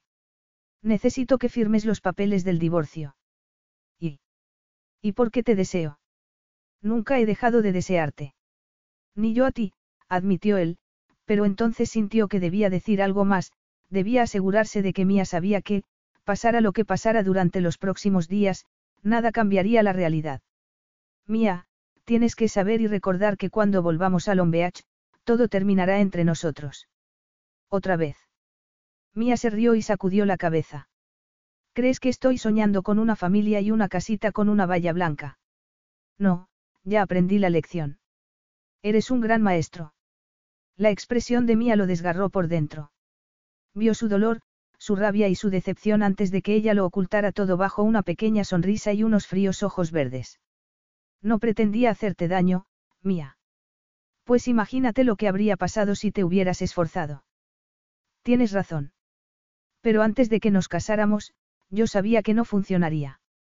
Y esa fue la actitud que lo arruinó todo, le contestó ella señalándolo con el dedo.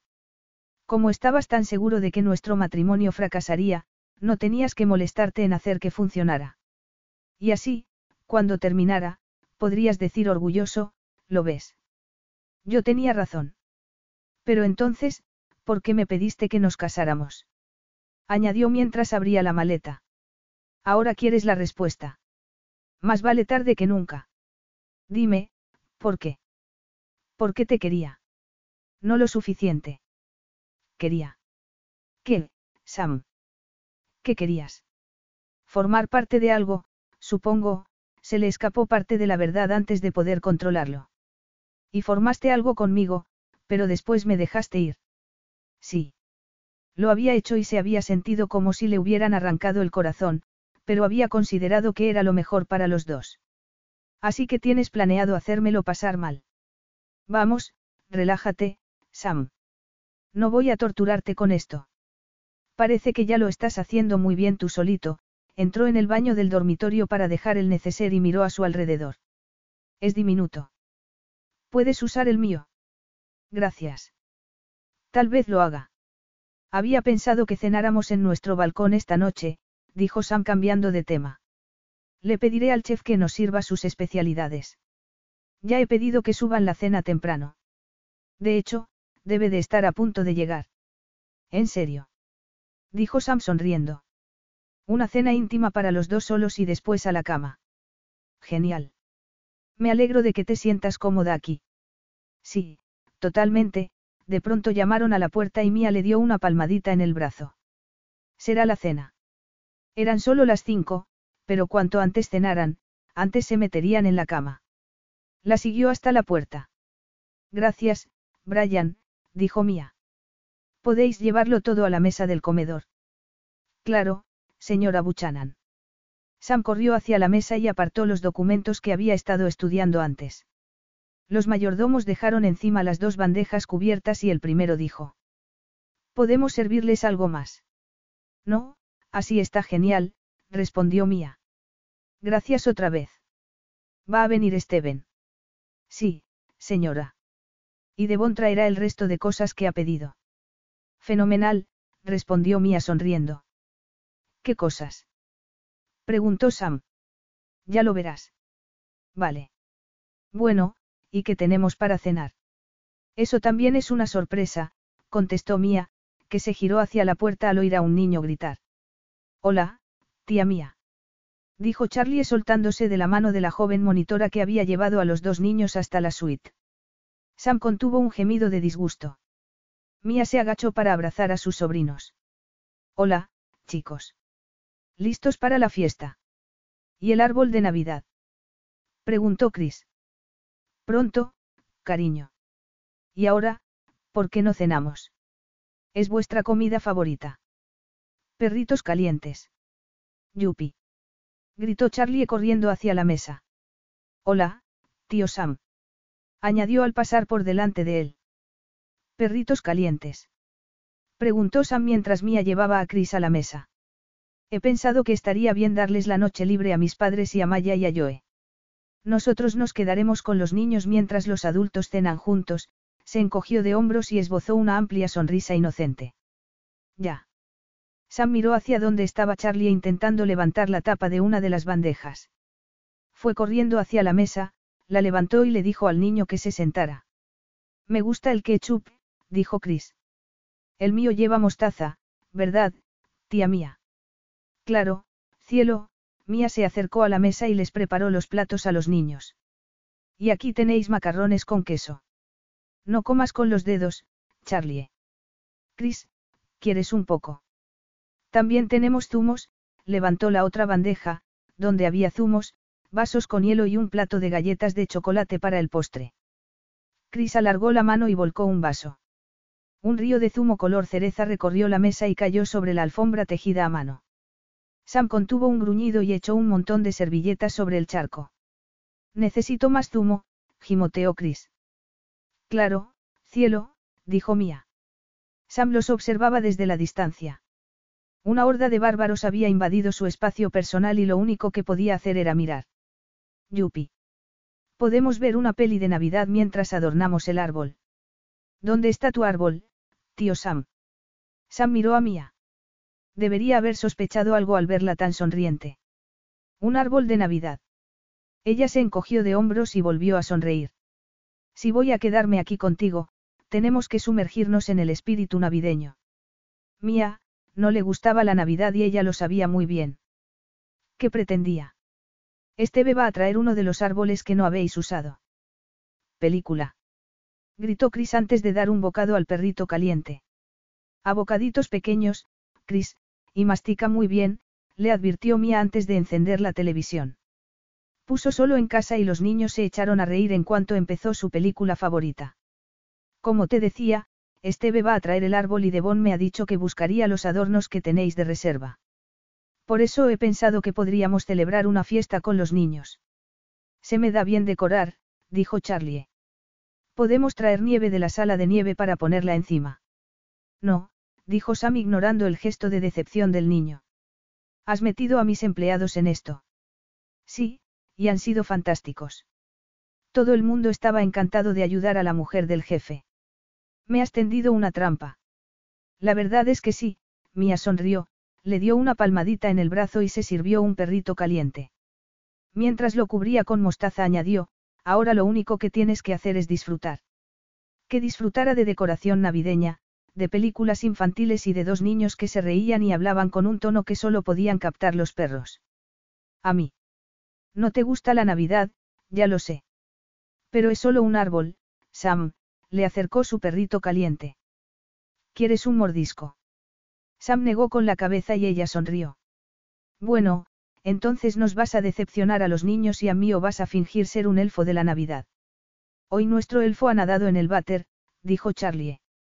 Chris ha dicho que Buddy quería nadar, así que lo ha metido en el váter porque parece una piscina para elfos. Mami lo ha secado con su secador de pelo, pero seguía mojado, así que mañana saldrá a tomar el sol para secarse. A tomar el sol, repitió Sam.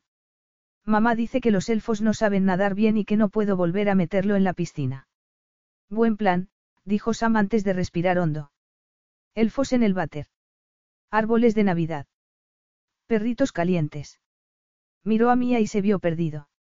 Sus ojos verdes resplandecían de risa contenida. Sin duda estaba disfrutando con todo eso, con los gritos, con los niños dando patadas a las sillas, con la película a un volumen ensordecedor y con el gesto de consternación que se le había quedado a él al ver que su mundo ordenado y sus planes de seducción se habían ido al traste. ¿Qué debía hacer un hombre con una mujer así? Sonó la puerta y los niños gritaron. El árbol de Navidad. Mía lo miró. Sam sacudió la cabeza y dándose por vencido dijo. Ya abro yo. Y quiero mostaza en mi perrito. Capítulo 8. Tres horas después los niños estaban agotados, el árbol de Navidad estaba precioso y decorado de mitad para abajo, y el aroma a perritos calientes flotaba en el aire. Mía sonrió. La noche había salido mejor de lo esperado y, aunque muy a su pesar, Sam había participado. Había puesto las luces del árbol y se había tomado unas galletas de chocolate con ellos mientras veían Rudolf, el reno de la nariz roja. Pero lo mejor había sido el momento en el que Chris se había subido al sofá para acurrucarse a su tío y Sam, instintivamente, lo había rodeado con su brazo. Probablemente ni siquiera se había dado cuenta de lo que había hecho, pero Mía sí, y todavía estaba sonriendo por ello. Cuando Maya y Joe llegaron para recoger a los niños y vieron cómo había quedado la elegante habitación, Maya sonrió y dijo mirando a Sam. Parece que todo el mundo lo ha pasado muy bien. Ha sido divertido, dijo Mia agachándose para darle un beso a Charlie. Chris, dormido, estaba en brazos de su padre. Gracias por cuidar de ellos. Ha sido agradable salir a cenar y poder cortar solo la carne de mi plato. Sam se rió y Mia le sonrió. Había estado genial con los niños y ahora mismo su corazón estaba tan repleto de alegría que sentía como si le fuera a estallar. Eso era lo que se había esperado de su matrimonio. Sí, era un hombre estricto y demasiado volcado en su trabajo, pero cuando se relajaba y centraba su atención en ella, le hacía sentir tanto. El corazón le dio un vuelco y supo que tenía un problema. Se suponía que estaba allí para que el hombre al que amaba firmara los papeles del divorcio cuando lo que de verdad quería era que le dijera que no quería separarse, que la amaba y que quería estar siempre con ella. Que quería que tuvieran una vida juntos. Pero qué probabilidades había de que eso sucediera. Prácticamente ninguna, se dijo con firmeza. Así que lo que tenía que hacer era recordar por qué había querido divorciarse. Y no había sido porque no lo amase, sino porque estaba harta de estar completamente sola. Esa noche, sin embargo, la había sorprendido al quedarse con ellos y no buscar una excusa para desaparecer, como siempre había hecho. Y a juzgar por la expresión de Maya, parecía que su gemela estaba tan sorprendida como ella. Bueno, gracias otra vez. Nos llevamos a estos niños para bañarlos y meterlos en la cama. Buena idea, dijo Sam metiéndose las manos en los bolsillos. Todos tenemos mostaza, ketchup y macarrones con queso por encima. Maya se rió. Así que ha sido una cena típica. Me alegra saberlo. Fueron hacia la puerta, pero entonces Charlie se soltó de la mano de su madre, corrió hacia Sam y se abrazó a sus piernas.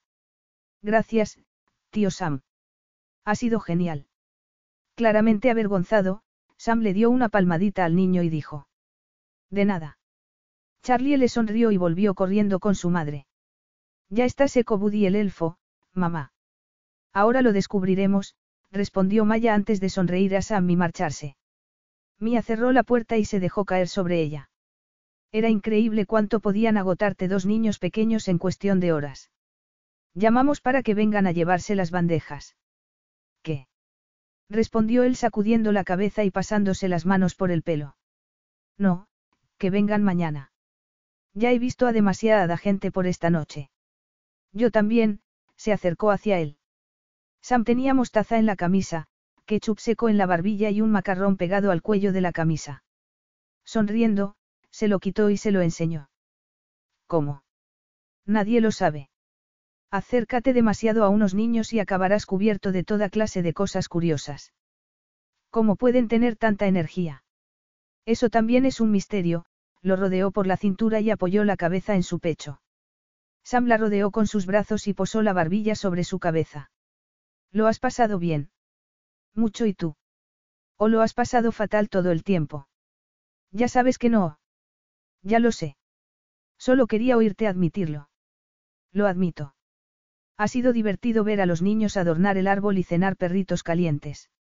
Los macarrones con queso también estaban buenos y hasta me ha gustado esa película. ¿Cómo era? Solo en casa. No la habías visto nunca. ¿Por qué tendría que haberla visto? No me gusta la Navidad, no te acuerdas. A veces me asombras. Gracias, esbozó media sonrisa. Pero bueno, no ha sido tan terrible como creía. Eso es todo un elogio viniendo de ti, lo besó en los labios. Y ahora creo que necesito una ducha tanto como los niños necesitan darse su baño. En eso estoy contigo. Es justo lo que esperaba, murmuró mirándolo a los ojos. Que esperaba que estuvieras conmigo en la ducha, a menos que estés demasiado agotado. Él sonrió lentamente. Creo que estoy recobrando fuerzas. Me alegro. Usaremos tu baño. Vamos a necesitar espacio. En unos minutos se habían desnudado y estaban entrando en el enorme cuarto de baño. La pared de cristal que ocupaba todo un lateral ofrecía unas vistas impresionantes del océano iluminado por la luz de la luna y del cielo estrellado. Pisó el suelo de baldosas climatizado en dirección a la sorprendente ducha, era toda de cristal y con una zona en voladizo que te permitía ver directamente el mar mientras te duchabas y mirabas abajo. Por supuesto, el cristal estaba tratado para que solo se pudiera ver de dentro afuera. Nadie podía verlos desde fuera. Nadie sabría que había alguien duchándose. Cuando Sam se le acercó, se giró y el estómago le dio un vuelco de deseo. Entonces él se juntó a ella en el centro de la ducha y dijo en voz alta, abrir ducha. Al instante, el agua, a una temperatura perfecta, brotó de seis chorros ubicados a diferentes ángulos y alturas. Sorprendida, Mía se rió y se apartó el pelo mojado de la cara. Una ducha activada por voz. Así puedo tener las manos libres para ocuparme de otras cosas, respondió él sonriendo. En una pared había dos dispensadores. Sam se echó gel de ducha en la mano y lo extendió por el cuerpo de Mía mientras el agua caliente los cubría a los dos. Cada caricia de sus manos la conducía hacia ese camino para el que estaba tan preparada.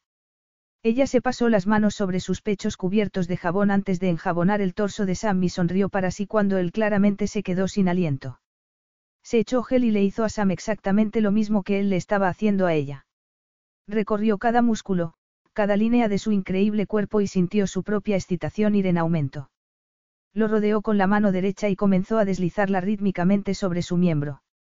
Lo miró a los ojos, oyó su gemido contenido y sonrió para sí de nuevo. El agua seguía cayendo sobre ellos y mientras se movían rozando sus cuerpos entre sí, el calor dentro de la ducha aumentó.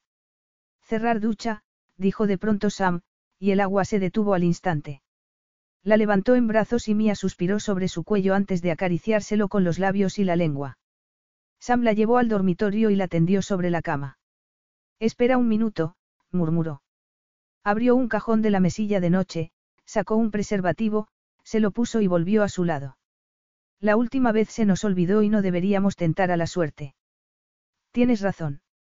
Una pequeña punzada de decepción la invadió, pero cuando Sam le rodeó uno de sus pezones con la boca, ese pensamiento se desvaneció. Él se sentó de rodillas en la cama y la colocó sobre su regazo. Mía le acarició su sedoso cabello aún mojado y lo besó con intensidad, dejándose guiar por su propio deseo. Porque nunca parecía bastarle. Quería seguir tocándole, abrazándole, besándolo y teniéndolo dentro de ella. Lentamente se sentó sobre su erección, centímetro a centímetro y torturándolos a los dos al moverse lo más despacio posible. Pero entonces Sam dijo. Ya es suficiente. La agarró por las caderas y se adentró en ella con fuerza. Mia gimió, echó la cabeza atrás y comenzó a sacudir las caderas creando una deliciosa fricción que retumbaba por su interior. Y cuando levantó la cabeza para mirarlo, vio fuego en sus ojos. Te has recuperado del cansancio muy bien. Lo mismo estaba pensando de ti, respondió Sam acercándose para besarle el cuello. Mía se estremeció de placer y volvió a moverse sobre él. Él jadeaba y hundió los dedos en sus caderas para guiar sus movimientos y marcar el ritmo al que estaban danzando. Ella lo rodeó por el cuello, lo miró fijamente y recibió encantada las primeras sacudidas de placer que la invadieron. Déjate llevar, Mía. Déjate llevar. No, insistió ella. Juntos. Esta vez quiero que lo hagamos juntos. Testaruda, susurró Sam, y con un movimiento rápido la tumbó en la cama y le cubrió el cuerpo con el suyo. Le levantó las piernas, se las enganchó a la cintura y se inclinó sobre ella hundiéndose en su calor con tanta rapidez que la dejó sin aliento. Mía echó la cabeza atrás mientras él sacudía las caderas contra las suyas a un ritmo frenético. Al sentir el cuerpo de Sam tensarse de deseo, volvió a mirarlo fijamente. Juntos, susurró él apretando los dientes. Ahora. Por favor, ahora. Ahora. Se quedaron aferrados el uno al otro y cuando los temblores de placer cesaron, se derrumbaron juntos sobre el colchón. Sam se echó el brazo sobre los ojos y esperó a que el ritmo del corazón se le calmara. Siempre que estaba con Mía era como la primera vez. Siempre que estaba con ella, deseaba más y más. Se giró para mirarla y sonrió al ver que tenía los ojos cerrados y una sonrisa de satisfacción. Esa mujer era un misterio para él en muchos aspectos. Cada vez que pensaba que la conocía por completo, ella hacía algo inesperado que lo descolocaba.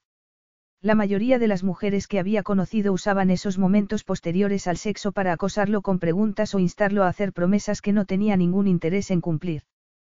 Pero Mía no. Desde la primera vez que habían estado juntos, ella se había limitado a disfrutar sin más y había aceptado lo que tenían tal como era. Había sido él quien le había pedido matrimonio aun sabiendo que ella no se lo esperaba. Había sido él quien había dado ese paso aún sabiendo que no funcionaría. y ahora ahí estaba Mía, olvidando que la había chantajeado para meterla en su cama y disfrutando de ese momento juntos mientras durara. ¿Me estás mirando? murmuró Mía. Supongo que sí. Ella se giró hacia él y sonrió. Le brillaban los ojos y su cabello pelirrojo resplandecía sobre la almohada blanca. A Sam se le encogió el corazón mientras la observaba. Eres preciosa, Mía. De pronto, ella pareció sorprendida. Es que no se lo había dicho nunca antes. Tanto le costaba hacer un cumplido. Estás muy serio. ¿Qué pasa, Sam? Buena pregunta, no estaba seguro de qué pasaba y esa sensación le incomodaba tanto que cambió de tema. ¿Por qué quisiste divorciarte? ¿Qué? No lo entendí. Tampoco me sorprendió, claro, pero no entendí tu razonamiento y sigo sin entenderlo. Casi nunca discutíamos y el sexo era genial, así que ¿dónde estaba el problema? Mía se incorporó. Voy a responderte con una pregunta. ¿Recuerdas la fiesta del 60 aniversario de mis abuelos? No. ¿Por qué no fuiste? Me prometiste que irías, pero en el último minuto tuviste que volar a Florida para reunirte con Michael. Ahora lo recordaba. Incluso después de casarse, se había centrado en la empresa porque había sabido que su negocio era lo único con lo que podía contar. Su matrimonio acabaría con el tiempo, pero Cruceros Buchanan estaría ahí para siempre, mientras cuidara bien del negocio, claro. A veces el trabajo tiene que ser lo primero. Ya, pero esa fiesta es solo un ejemplo de que desaparecía sin pensar en cómo podía afectarme. Podrías haber tomado un vuelo más tarde, pero ni se te ocurrió. Mía, tengo una empresa de la que ocuparme. También tenías un matrimonio del que ocuparte. Siempre estabas ocupado, Sam. Si salíamos a cenar era porque tú habías decidido que podíamos estar juntos. Cuando decidí comprarme un coche, de pronto apareció uno en la puerta de casa. Lo recordaba. Le había comprado un todoterreno rojo, el más seguro del mercado. Era un coche muy bueno. Era el coche que tú creías que debía tener a pesar de saber que yo ya había decidido qué coche quería. El todoterreno era más seguro. Pero no era el coche que yo quería. Nunca escuchabas. Simplemente te imponías y esperabas que yo te siguiera. Aunque eso también fue culpa mía porque te seguí durante un tiempo. Pero estar enamorada de ti no significaba que no tuviera mi propia personalidad. Sinceramente, creo que el problema fue que nunca aprendiste a ceder, a ser flexible. Sam, básicamente me cansé de estar sola en nuestro matrimonio. Es duro ser la que siempre da sin recibir nada a cambio. Lo entendía, pero no le gustaba admitir que Mía tenía razón. Y quería hijos, Sam, añadió en voz baja y mirándolo fijamente. Quería formar una familia contigo, pero tú no querías. Al ver tanto dolor en su mirada, quiso defenderse y decir que sabía que habría sido un marido pésimo y que su matrimonio había sido un error pero que se había casado con ella porque la amaba. Sin embargo, no dijo nada porque él nunca se excusaba por nada. Él se responsabilizaba de sus actos y por eso había accedido al divorcio cuando ella lo había propuesto. Había fracasado y eso no era habitual en él, ni tampoco algo que quisiera admitir o de lo que estuviera orgulloso. Pero había cometido un error y su deber era enmendarlo. No estoy diciendo esto para hacerte sentir mal, Sam, dijo Mia posando la mano sobre su brazo y haciéndole sentir una calidez y una suavidad que le penetró los huesos. Hace meses acepté que nuestro matrimonio había terminado y empecé a hacer planes para mi futuro, sonrió. Ya no estoy rota. Rota. Detestó cómo sonó eso. Era tan fuerte, tan segura de sí misma, que jamás habría imaginado que pudiera tener el poder de romper a mi Harper, y saber que si lo había hecho era como sentir un puñal atravesándole el corazón. Cuando volvieran a Lombeach, firmaría los papeles tal como había prometido. Ella tenía planes de futuro, planes que no lo incluían a él. De pronto, quiso saber de qué se trataban. No dejas de mencionar esos planes, dijo cambiando de tema bruscamente. ¿Qué son? ¿Por qué quieres saberlo? ¿Qué pasa? Ahora que muestro interés y te hago una pregunta, ¿te molesta? Tienes razón, respondió Mía. Él esbozó una fugaz sonrisa. De acuerdo. Necesito que firmes los papeles pronto porque tengo una cita importante el 25 de enero. ¿Qué clase de cita? En un banco de esperma. Voy a ser madre en cuanto pueda. Era lo último que Sam se había esperado oír. Se quedó atónito. Sí, sabía que quería tener hijos, pero así. Sola. Y quedándose embarazada de un extraño. ¿Por qué? Preguntó Sam incorporándose. ¿Por qué no? Quería tener hijos contigo, pero tú lo impediste. Lo sé. Debería habértelo dicho antes de casarnos. No es que no me gusten los niños. Los hijos de tu hermana, por ejemplo, son geniales. Pero sería igual de pésimo como padre que como marido. ¡Qué tontería! Has estado fantástico con los niños esta noche. Durante tres horas. Y no eran mis hijos. No, no lo eran. Y por mucho que los quiera, tampoco son míos. Y quiero tener mis propios hijos, Sam. ¿A qué viene tanta prisa? Tengo 30 años y no quiero esperar a tener 40 para empezar.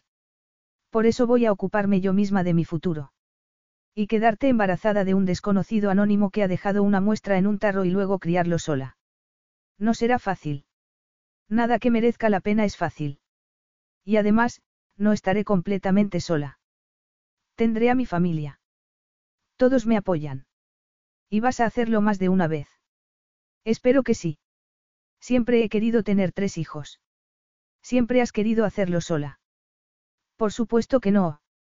Quería hacerlo con mi marido, pero estar sola no va a detenerme. Sam no sabía qué decir. Imaginar a Mía embarazada de otro hombre lo llenó de dolor, aunque, por otro lado, prefería la inseminación a imaginarla desnuda en la cama de otro. Sin embargo, nada de eso debería importarle. Ya no eran pareja y en realidad nunca lo habían sido. Estaban casados, pero no eran una unidad. Habían vivido juntos, pero habían llevado vidas separadas. Así que, ¿Por qué le estaba afectando tanto? Bajó de la cama y salió al balcón. Mía se envolvió en la colcha y lo siguió. El viento levantó su cabello e hizo que su perfume flotara hasta él. ¿Por qué te ha molestado tanto? No lo sé, respondió Sam pasándose una mano por el pelo. Buena respuesta. ¿Qué quieres de mí, Mía? Solo lo que he querido siempre. Sinceridad. ¿Quieres sinceridad? Vaya, qué curioso. Cuando nos acostamos la noche de la tormenta, no usamos preservativo. Es que estabas esperando quedarte embarazada. Por supuesto que no. Respondió ofendida. Ni siquiera pensé en usar protección y lo mismo te pasó a ti. Ahí tenía razón. Aquella primera noche tras meses separados, un preservativo era lo último en lo que Sam había pensado. De acuerdo, tienes razón. Pero no te habría importado quedarte embarazada. He empezado a dar pasos para formar mi propia familia y por eso es tan importante que firmes los papeles, para que no haya problemas de custodia. Pero si me hubiera quedado embarazada esa noche, no me habría importado. ¿Por qué iba a importarme quedarme embarazada de mi marido? Y aún así sigues diciendo que no estamos casados. Por Dios, Sam. Quiero hijos y lo sabes. Si me quedé embarazada la otra noche, por supuesto que no me va a importar. Pero tampoco habría esperado nada de ti. Firmaría lo que quisieras para liberarte de cualquier responsabilidad o vínculo con el bebé. Así, sin más. Tú no quieres hijos. Yo sí. Sam le levantó la barbilla con los dedos y mirándola fijamente le dijo. Si te quedaste embarazada la otra noche, verás que no será tan fácil ignorarme. Capítulo 9. Dime algo, Sam, dijo Mia ignorando ese último comentario. ¿Por qué no quieres tener hijos? ¿Por qué odias la Navidad?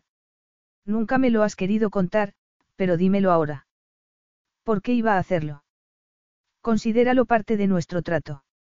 ¿No crees que merezco una explicación? Tal vez. Sam miró hacia la oscuridad del océano y después de lo que a ella le pareció una eternidad, empezó a hablar en voz baja y apesadumbrado. La Navidad no significa nada para mí porque nunca significó nada. No lo entiendo. Mi padre estaba ocupado con sus esposas y con sus novias. En mi casa no había Navidad. No había Santa Claus y, desde luego, no había elfos. El ama de llaves ponía un árbol y unas guirnaldas, pero seguía siendo una casa vacía. Mía se sintió rota al oírlo, al imaginarlo de niño, solo y olvidado, viendo cómo el mundo a su alrededor celebraba las fiestas sin él. Al menos parece que el ama de llaves lo intentaba. Tal vez. Pero las guirnaldas y los adornos no significan nada para mí porque nunca viví una celebración de verdad. Y por eso ahora no la celebro. Por otro lado, no poner ningún adorno me recuerda a esa carencia, así que en Navidad siempre salgo perdiendo de un modo u otro. Nosotros podríamos haber creado nuevos recuerdos, Sam. Lo único que yo conozco es un vacío enorme, y estoy seguro de que no querrías que un hombre al que crió mi padre sea el padre de tus hijos. Te equivocas, Sam. Al oírlo se le rompió el corazón, aunque al mismo tiempo le entraron ganas de gritar de rabia por el hecho de que Sam se hubiera rendido en su matrimonio por algo que le había sucedido antes de que se conocieran. Lo siento, Sam. No quiero tu compasión. Pues es una pena, le acarició la mejilla, porque sí que lo siento mucho por aquel niño. Aunque ahora estoy furiosa con el adulto. ¿Por qué? Porque dejaste que ese niño solitario decidiera y condicionara toda tu vida. Deberías haber confiado en mí, Sam. Juntos habríamos encontrado la solución. Esto es una locura, Mía. Al día siguiente, Mía intentaba lidiar con su familia a la vez que seguía dándole vueltas a todo lo que Sam y ella habían hablado la noche anterior. No lo es, le respondió a su hermana. Y desde luego que no hace falta ninguna intervención por vuestra parte, miró a sus padres y de nuevo a su hermana. Maya la había invitado a tomar café y donuts, algo que todos sabían que jamás rechazaría, pero cuando entró en la suite, sus padres también estaban sentados a la mesa, Joe se había llevado a los niños a la sala de nieve y Mary estaba conectada al ordenador por Facetime. Todos tenían algo que decir sobre su relación con Sam. No lo veas de ese modo, cielo, dijo su madre dándole una palmadita en la mano. Pues es exactamente lo que es, mamá, miró a su padre. En una casa llena de mujeres, Henry Harper siempre había sido la voz de la razón. Papá, no puedes estar de acuerdo con esto. Él miró a su esposa y respondió. No quiero verte sufrir otra vez, mía, pero es tu vida y deberías manejarla a tu modo. Tu madre y tus hermanas solo quieren hablar contigo. Están preocupadas. Yo no, señaló Mary desde el portátil. Gracias por tu sensatez. No estás ayudando, Mary, dijo Maya. Está enamorada otra vez y no sabe lo que eso supone. No soy idiota, Maya. Lo amo, pero no espero nada de él. Y menos aún tras lo de la noche anterior. Después de que Sam le hubiera contado sus secretos, se había alejado de ella, como siempre, y se había puesto más a la defensiva que nunca. Ahí es donde estás cometiendo un error, dijo Merry. Todos miraron hacia la pantalla. ¿Qué quieres decir? Cielo, quieres a Sam, pero en lugar de luchar por lo que querías, te marchaste. Fue él el que se fue, Mer. No, cielo. Fuiste tú quien pidió el divorcio y él accedió. Merry tenía razón. Si quieres a Sam, díselo. Y que me rechace. Mía, no sabes qué dirá a menos que lo intentes. Si lo quieres, dilo. Y si no le interesa, no estarás peor de lo que estás ahora. Tal vez Merry tenía razón. Tú no eras feminista. Preguntó Maya acercándose a la pantalla. Esto es amor, Maya. ¿Y por qué iba a querer a un hombre que no la quiere? Merry se rió. Me habéis llamado para decirme que Mia y Sam están durmiendo juntos, así que creo que podemos dar por hecho que él sí la quiere. Vale, de acuerdo, pero no me fío de él, dijo Maya. Eso no es algo que tengas que decidir tú. No es algo que tengáis que decidir ninguna de las dos, dijo su madre. Emma sonrió a su marido y miró a sus hijas. Vuestro padre me ha hecho ver que, por mucho que quiera proteger a Mía, no soy yo la que debe decidir. Y vosotras tampoco, chicas. Todo depende de Mía, la miró. Mía, harás lo que sea mejor para ti y nosotros te apoyaremos decidas lo que decidas. Cariño, deja de pensar tanto y empieza a sentir. Sí, fuiste infeliz en tu matrimonio y lo siento, pero tal vez ahora ya estés lista para luchar por lo que quieres, dijo Merry. ¿Por qué debería luchar? O me quiere o no. Cielo, tarde o temprano acabas dándote cuenta que merece la pena luchar por lo que merece la pena tener. Mía se sirvió un donut, dio un mordisco y se quedó pensativa mientras su familia seguía discutiendo y hablando sobre su vida. Las palabras de su hermana mayor le resonaban en la cabeza. Era cierto que ni había luchado por su matrimonio ni le había exigido a Sam que le prestara atención, simplemente se había rendido y había pedido el divorcio. Sam tampoco había luchado, pero ahora sabía que dada la infancia que había tenido, no estaba acostumbrado a que nadie lo quisiera. Hoy atracamos en Hawái, Merry, dijo su madre, así que pasaremos unos días aquí y después volveremos a casa en avión. Pronto sus padres se irían y poco después el barco volvería a Long Beach. Ese interludio llegaría a su fin y entonces ella podría retomar su vida sin saber qué habría pasado si hubiera hecho algo, o podría arriesgarse a decirle que lo amaba y tal vez así conseguir todo lo que había querido siempre. Cuando el teléfono sonó, Sam miró la pantalla y respondió. Michael, va todo bien. Eso mismo quería preguntarte yo a ti. ¿Cómo va todo con Mía? Había pasado la noche asediado por unas imágenes que probablemente le quitarían el sueño el resto de su vida, Mía embarazada de un bebé que no era suyo y criándolo sola a menos, claro, que se casara con otro tipo y entonces tuviera los hijos de ese hombre mientras él continuaba solo, como siempre. Déjalo, Michael. Joder, Sam. Era tu oportunidad de superar lo que fuera que nuestro querido padre le hizo a tu cerebro y tener una vida de verdad. Tengo una vida, gracias, y funciona tal como quiero. Solo. Para siempre. Estoy solo cuando quiero estarlo. Genial. Así que vas a ser como nuestro padre. Tendrás una mujer tras otra y ninguna de ellas significará nada. No le gustaba cómo sonaba eso, pero lo cierto era que lo habían educado para ser así. ¿Has llamado por algo más o solo para machacarme? Sí. Quería que supieras que el nuevo barco ya está casi construido. Por fin. Es una buena noticia. Pues aquí va otra aún mejor. Creen que podrá recibir pasajeros en seis meses. Bien. Así estará listo para el verano. Eso mismo he pensado yo. Si funciona tan bien como creemos, podríamos incluirlo en las rutas que zarpan de Long Beach. Opino lo mismo. Mucha gente querría viajar en ese barco a Hawái o Panamá. Y ya que estamos de acuerdo, voy a tentar a mi suerte. No estropees esta segunda oportunidad con Mía, Sam. No seas como papá. Cuando su hermano colgó, Sam se quedó mirando al mar y de pronto se le ocurrió una idea. Una gran idea. Una vez atracaron en Honolulu, los pasajeros abandonaron su lujoso barco para explorar la isla, y la familia de Mia no fue una excepción. Los vio desembarcar, pero ella permaneció a bordo porque necesitaba hablar con Sam y decidir si debía seguir o no el consejo de Merry. Estás muy pensativa. Esa voz le resonó por todo el cuerpo y el corazón le dio un vuelco mientras se giraba hacia Sam.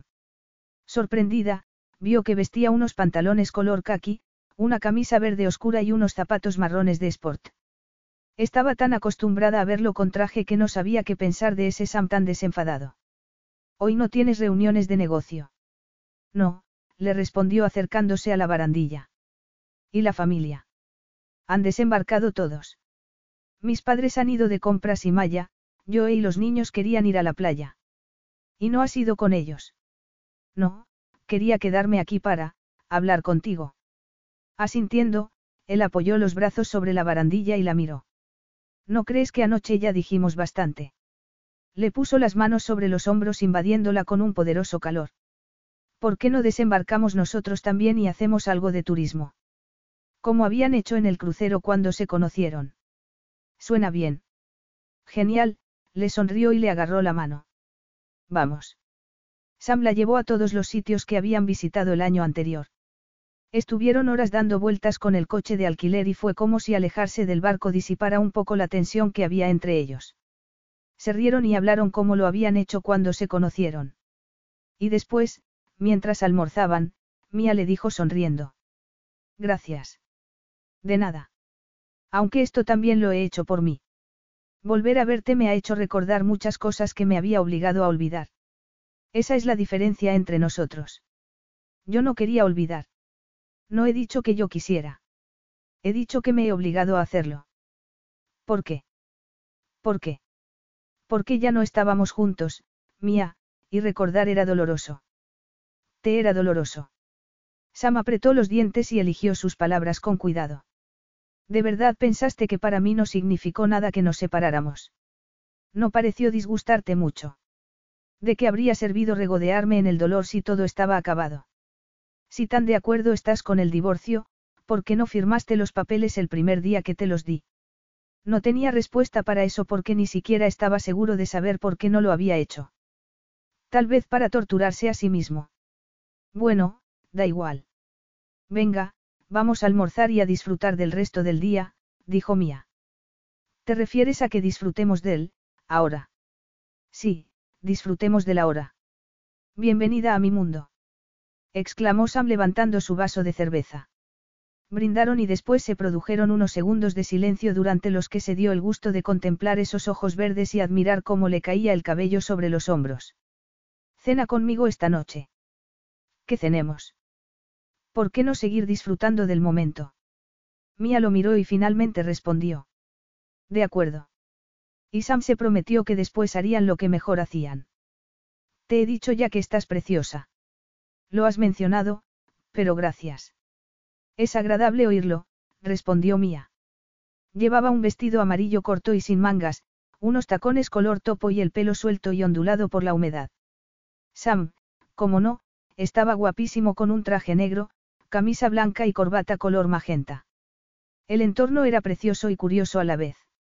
El restaurante Sunset Cliffs, tal como su nombre indicaba, se asentaba sobre un acantilado y ofrecía unas vistas sobrecogedoras del océano y de la playa. La terraza estaba llena de mesas vacías adornadas con velas cuyas llamas danzaban con la suave y cálida brisa.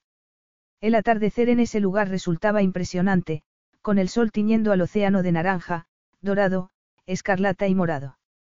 Mía lo recordaba todo de la última noche que había estado ahí, un año atrás, cuando Sam le había pedido matrimonio. Ahora estaba mirándolo fijamente y preguntándose por qué habría elegido ese restaurante en particular. No era un hombre sentimental, Así que, ¿por qué? ¿Qué? Dijo él. Estoy pensando que, me alegra que me hayas traído aquí a cenar. Es el mejor restaurante de la isla. Y por eso estamos aquí. No, admitió Sam antes de mirar hacia el horizonte. Ya que hoy hemos recordado viejos tiempos, he pensado que podíamos terminar el día aquí. Bueno, si de verdad querías revivir aquella noche, debería haber clientes en las otras mesas. Alquilar la terraza para los dos solos me ha parecido una buena idea. Así podemos hablar sin que nadie nos oiga.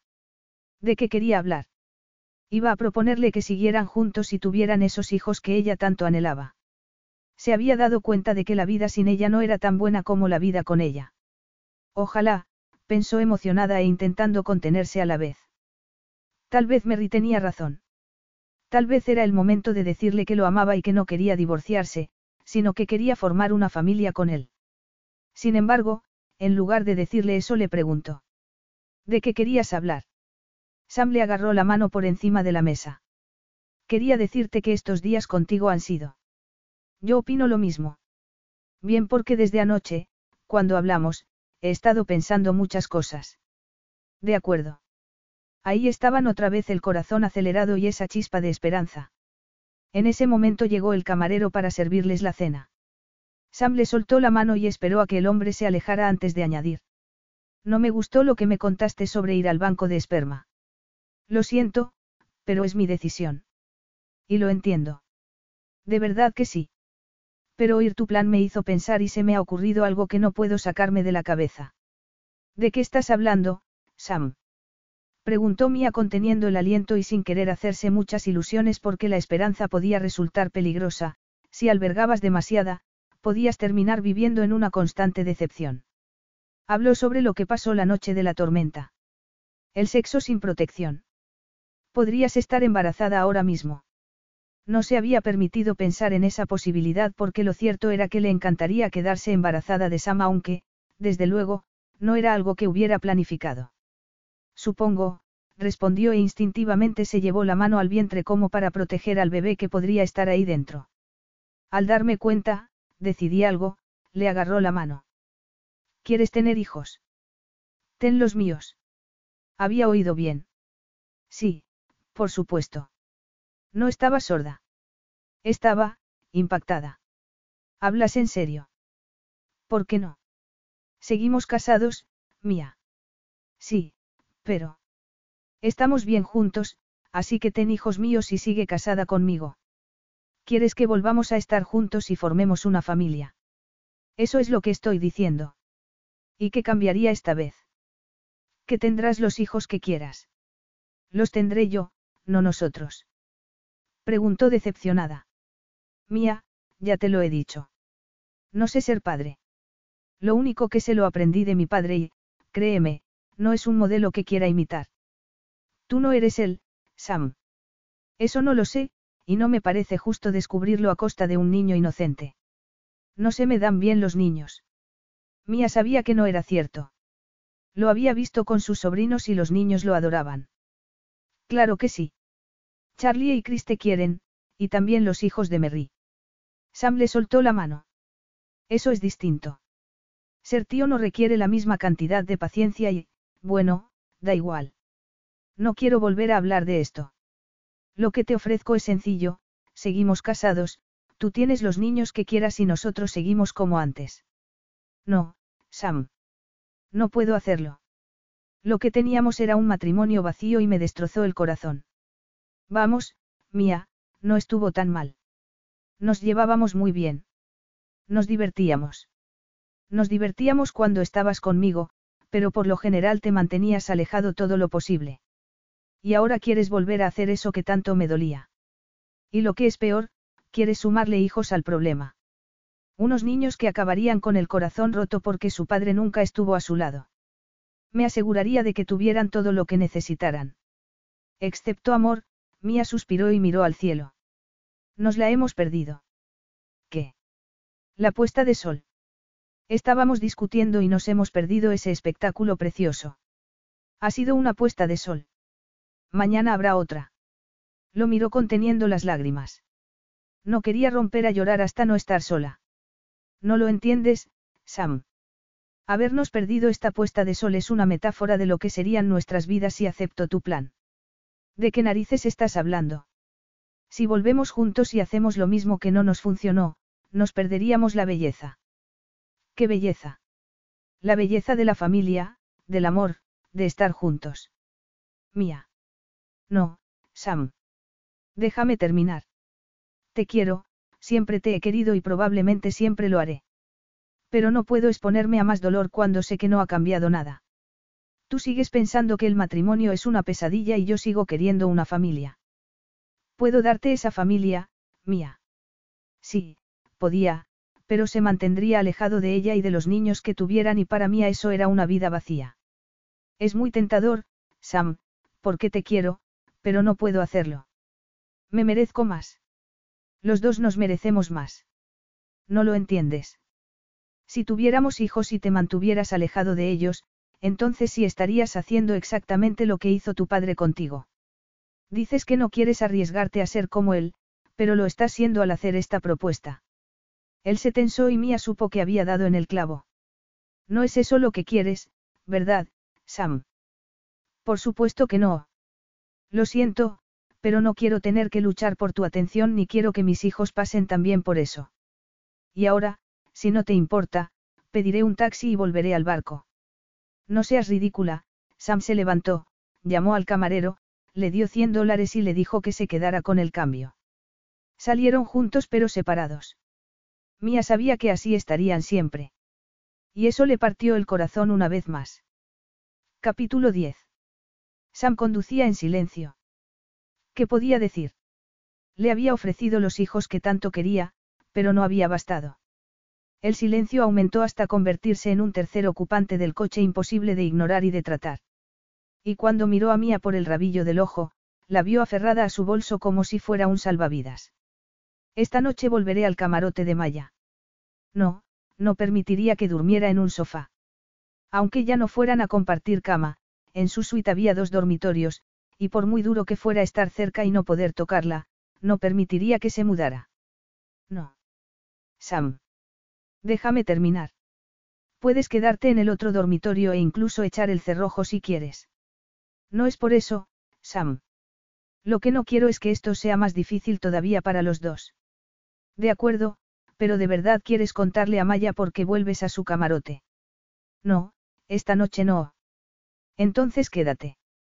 Joder, mía, somos adultos. Puedo estar en la misma habitación sin acercarme y creo que, aunque lo intentara, tú también serías capaz de decir que no. Lo sé. Por eso te he dicho que ese no era el problema. Es solo que, no quiero generar una situación incómoda, y quedarme en tu habitación haría que todo fuera más complicado. Relájate, mía. En cuanto volvamos al barco firmaré los papeles. Nos evitaremos el uno al otro y con eso bastará, dijo, aunque sabía que sería un infierno estar con ella y no poder tocarla ni abrazarla. Ya sentía la pérdida y eso que la tortura no había comenzado aún. Firmarás los papeles antes de que volvamos a Lombeach. ¿Sirve de algo esperar? No, supongo que no. Entonces solucionado.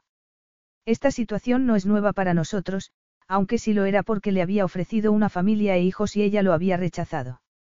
Lo soportaremos. Después, el silencio volvió a caer sobre ellos. Durante dos días Sam la estuvo evitando para que todo fuera más sencillo y Mía no sabía si enfadarse por ello o dejarle una nota de agradecimiento. Era duro no verlo, pero habría sido mucho peor estar con él sabiendo que todo había terminado de verdad. Aún así, cuánto lo echaba de menos. Te ha pedido que sigáis casados. Sí, le respondió Amaya. Y que tengáis hijos. Sí. Y has dicho que no. Tumbada en la tumbona de la piscina, Mía respiró hondo y giró la cabeza. Sí. Llevamos dos días hablando de esto sin parar. ¿Por qué no puedes dejar el tema? Es que sigo impactada. Ha dado un paso adelante y ha accedido a tener hijos.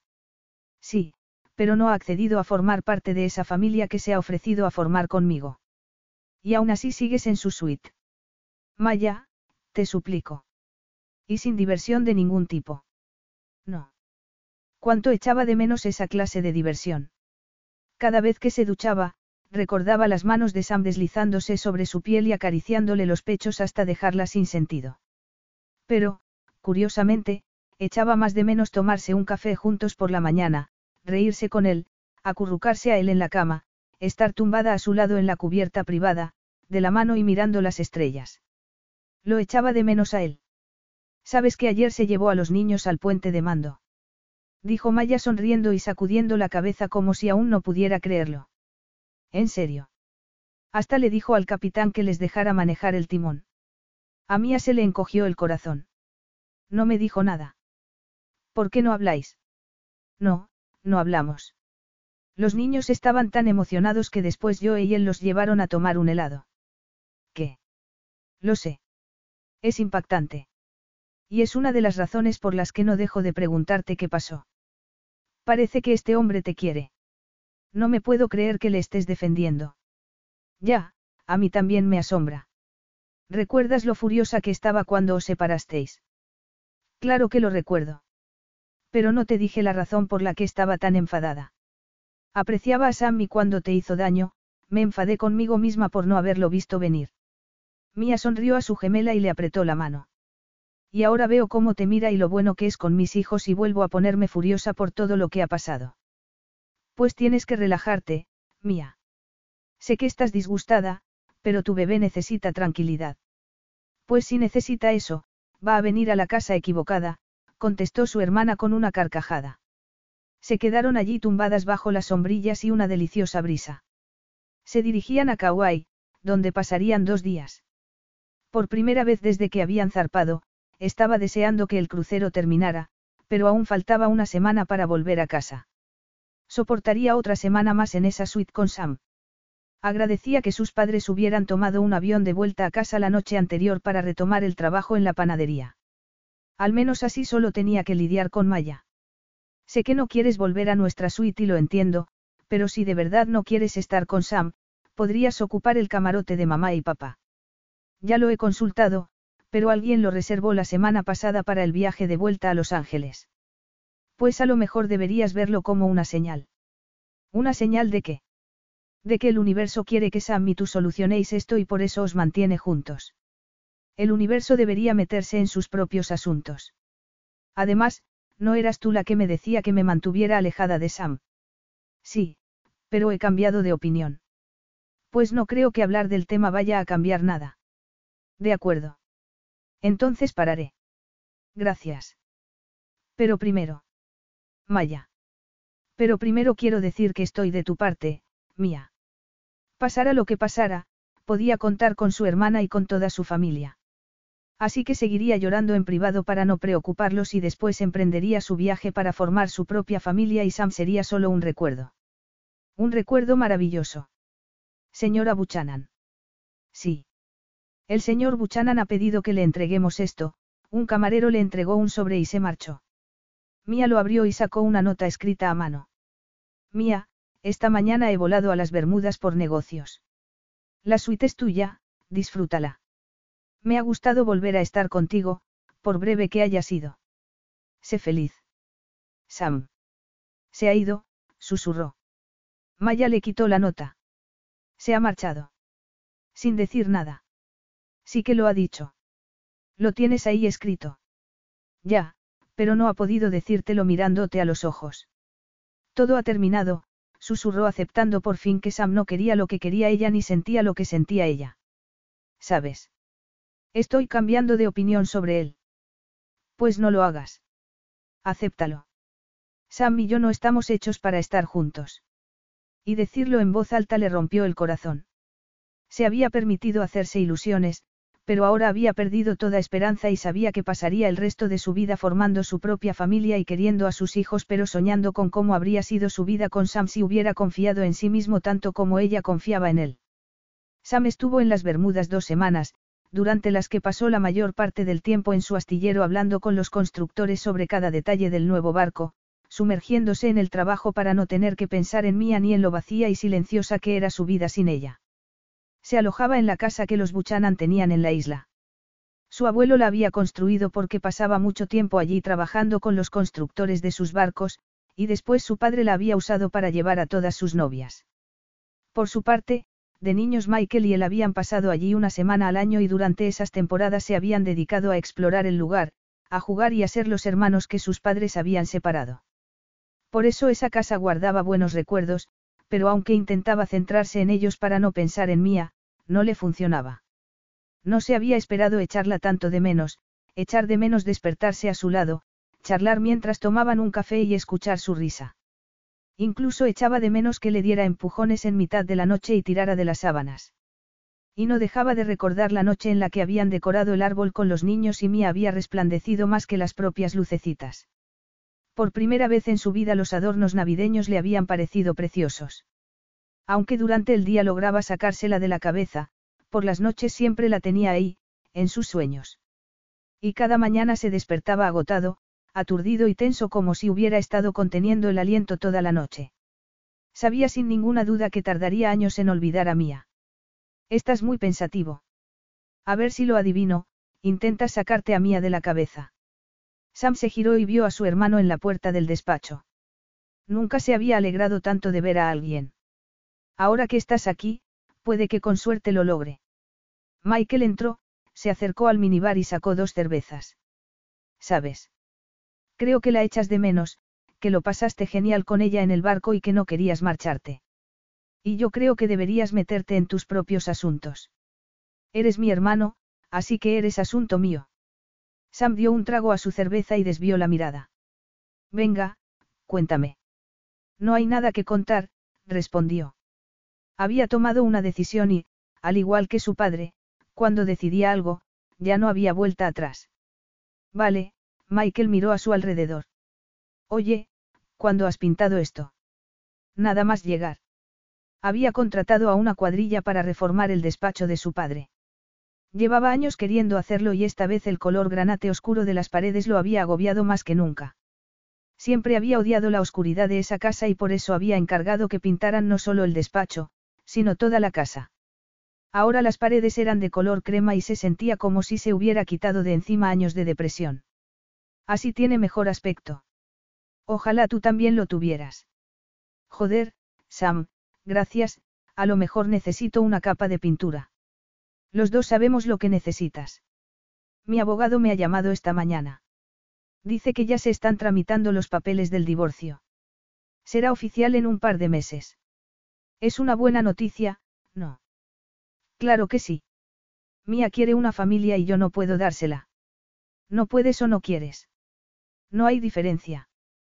Claro que la hay, Michael dio un trago de cerveza. Si eliges decir que no a algo y a alguien que quieres, entonces es porque no quieres, no porque no puedes. Le ofrecí la familia que quiere y me dijo que no. ¿Por qué te quiere a ti, Sam? Quiere que formes parte de esa familia. Joder, Michael. Me crió nuestro padre y sabes que era un modelo a seguir de mierda. Y, aún así, estás dejando que él decida tu vida. Te estás alejando de una mujer que te ama porque crees que serás como papá. Y crees que no lo voy a ser. Nervioso, salió al patio trasero y contempló los exquisitos jardines y el océano. Aun estando en un paraíso, se sentía como si estuviera viviendo en un garaje con vistas a un muro de ladrillos. Ahora mismo podría darte un ejemplo de por qué no eres como papá. Michael se le acercó y se quedó observando el jardín. Cuando su hermano no dijo nada más, la curiosidad se apoderó de él. ¿Qué? ¿Te casaste con Mía? Papá alguna vez se casó por amor. Bueno, nuestra madre. Cuando me comprometí con Alice, mamá me dijo lo mucho que se alegraba y me contó que cuando se divorciaron, papá le dijo que solo se había casado con ella porque el abuelo le había ordenado que lo hiciera y que tuviera al menos dos hijos para asegurar el legado Buchanan. Eso impactó a Sam y le hizo alegrarse más que nunca de que su madre hubiera encontrado el amor verdadero junto a su padrastro. Tú, en cambio, te casaste con Mía porque la querías. Y aún así el matrimonio acabó. ¿Por qué lo permitiste? No podía hacer nada. Ella quería el divorcio. ¿Por qué no estabas a su lado? Michael se situó delante de su hermano, obligándolo a mirarlo. Creo que te preocupaba tanto estropearlo todo que te mantuviste alejado, lo cual fue una estupidez. Gracias, Sam dio otro trago de cerveza, pero no le supo a nada. Como el resto de su vida. De nada. La solución ahora es que averigües que hiciste mal y lo arregles quiere hijos. ¿Y tú? Dijo Michael riéndose.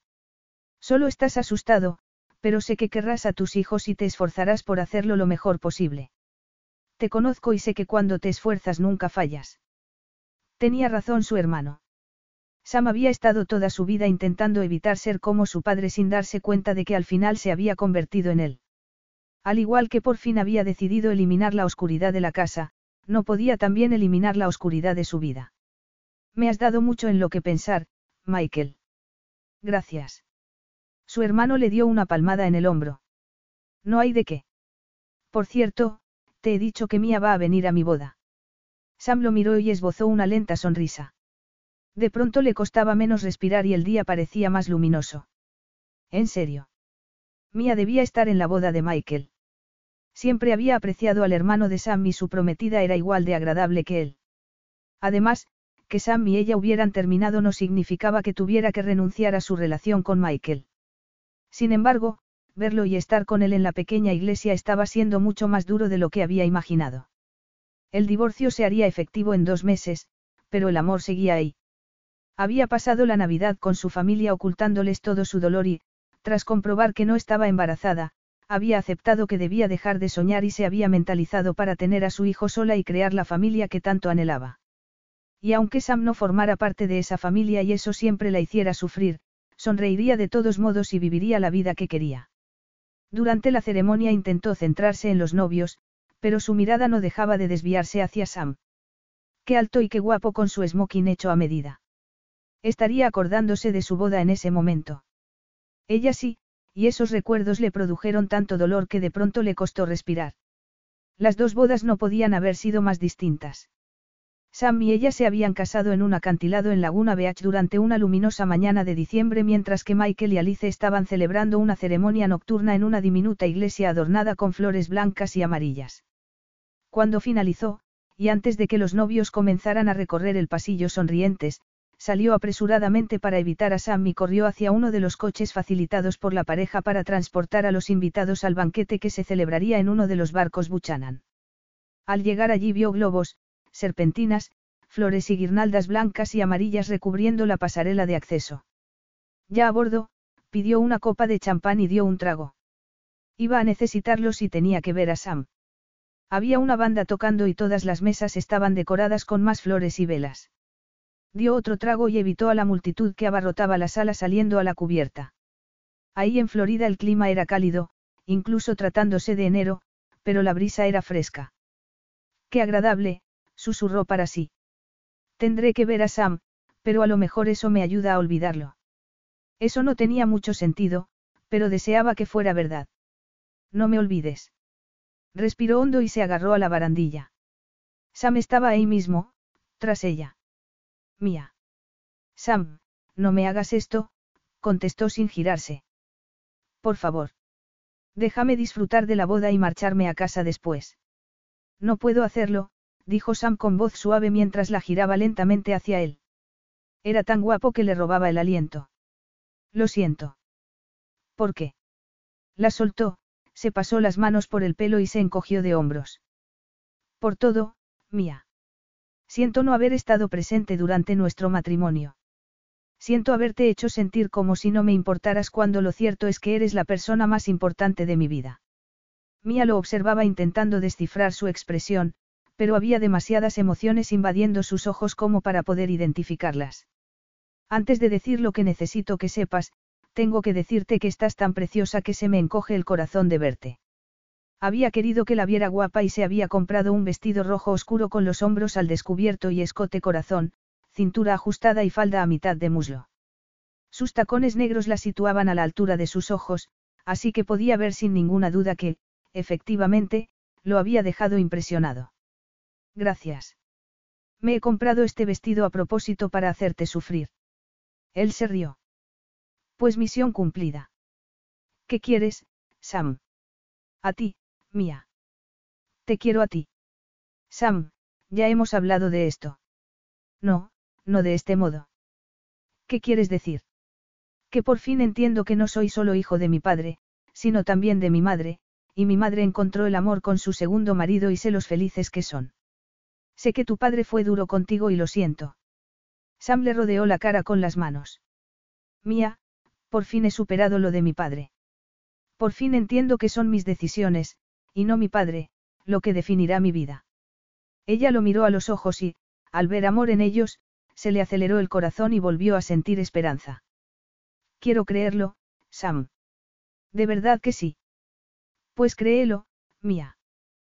Nice buns, soft, fluffy, and ultra low net carbs. Discover Hero Bread, the delicious, ultra low net carb bread with incredible taste and texture. Hero Bread has zero grams of sugar and is under 100 calories per serving. Plus, high in fiber with 5 to 10 grams of protein per serving. Order from hero.co now and get 10% off your first purchase with promo code AH10. That's 10% off with code AH10. HERO.co.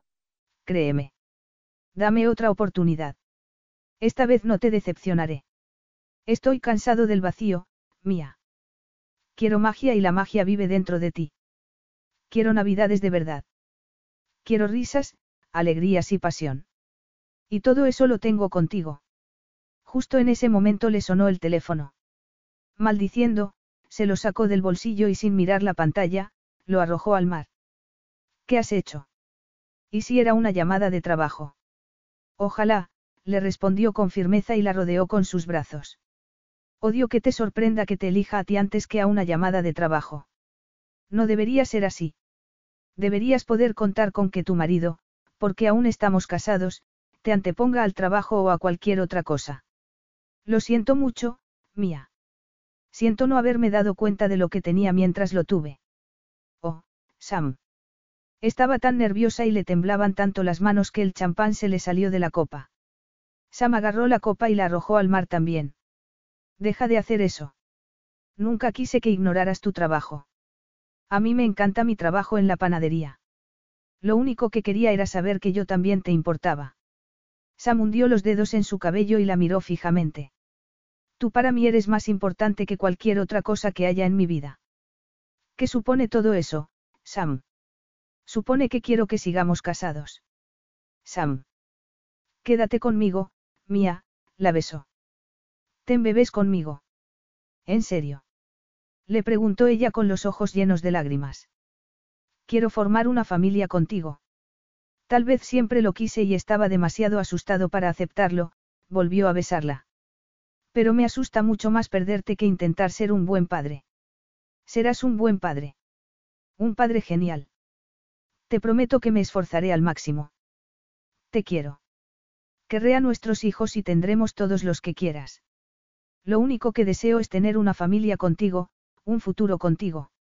Mía, sin ti no tengo futuro. Sam, me estás haciendo llorar. Eso es buena señal, le dijo él con una sonrisa. El cielo estaba cubierto de estrellas y el sonido de la fiesta llegaba hasta la cubierta envolviéndolos. Compraremos una casa donde quieras. Incluso podemos vivir en la casa de al lado de Maya y Joe. La casa de al lado me parece demasiado cerca. De acuerdo, pero haré lo que sea que te haga feliz. Te juro que soy un hombre diferente. Espero que no demasiado diferente. Siempre me gustó quién eras y por eso te quería. Solo necesitaba tener algo más de ti. Lo tendrás. Y si alguna vez vuelvo a meter la pata, dímelo y lo arreglaré. No quiero volver a perderte. Sonriendo entre lágrimas, Mía dijo. Yo tampoco puedo volver a perderte. No lo harás. Lo juro. Sam se metió la mano en el bolsillo, sacó un anillo de diamantes y esmeralda y se lo puso en la mano derecha. Ya estamos casados, así que espero que te vuelvas a poner tu alianza cuando volvamos a casa, pero quiero que tengas este otro anillo como símbolo de mi promesa. Te querré para siempre, mi Buchanan. Querré a los hijos que tengamos juntos y te daré todo lo que tengo. Mia miró el anillo y levantó la mirada hacia los ojos azules más preciosos que había visto en su vida. Te quiero, Sam. Siempre te he querido y siempre te querré. Y me alegra mucho que hayas vuelto a casa. Tú eres mi casa, mía. Mi hogar. Mi corazón. Mi todo. Cuando se besaron, Mía sintió que todo su mundo volvía a estar bien y supo que el futuro que los aguardaba estaba cargado de todo el amor con el que siempre había soñado. Fin.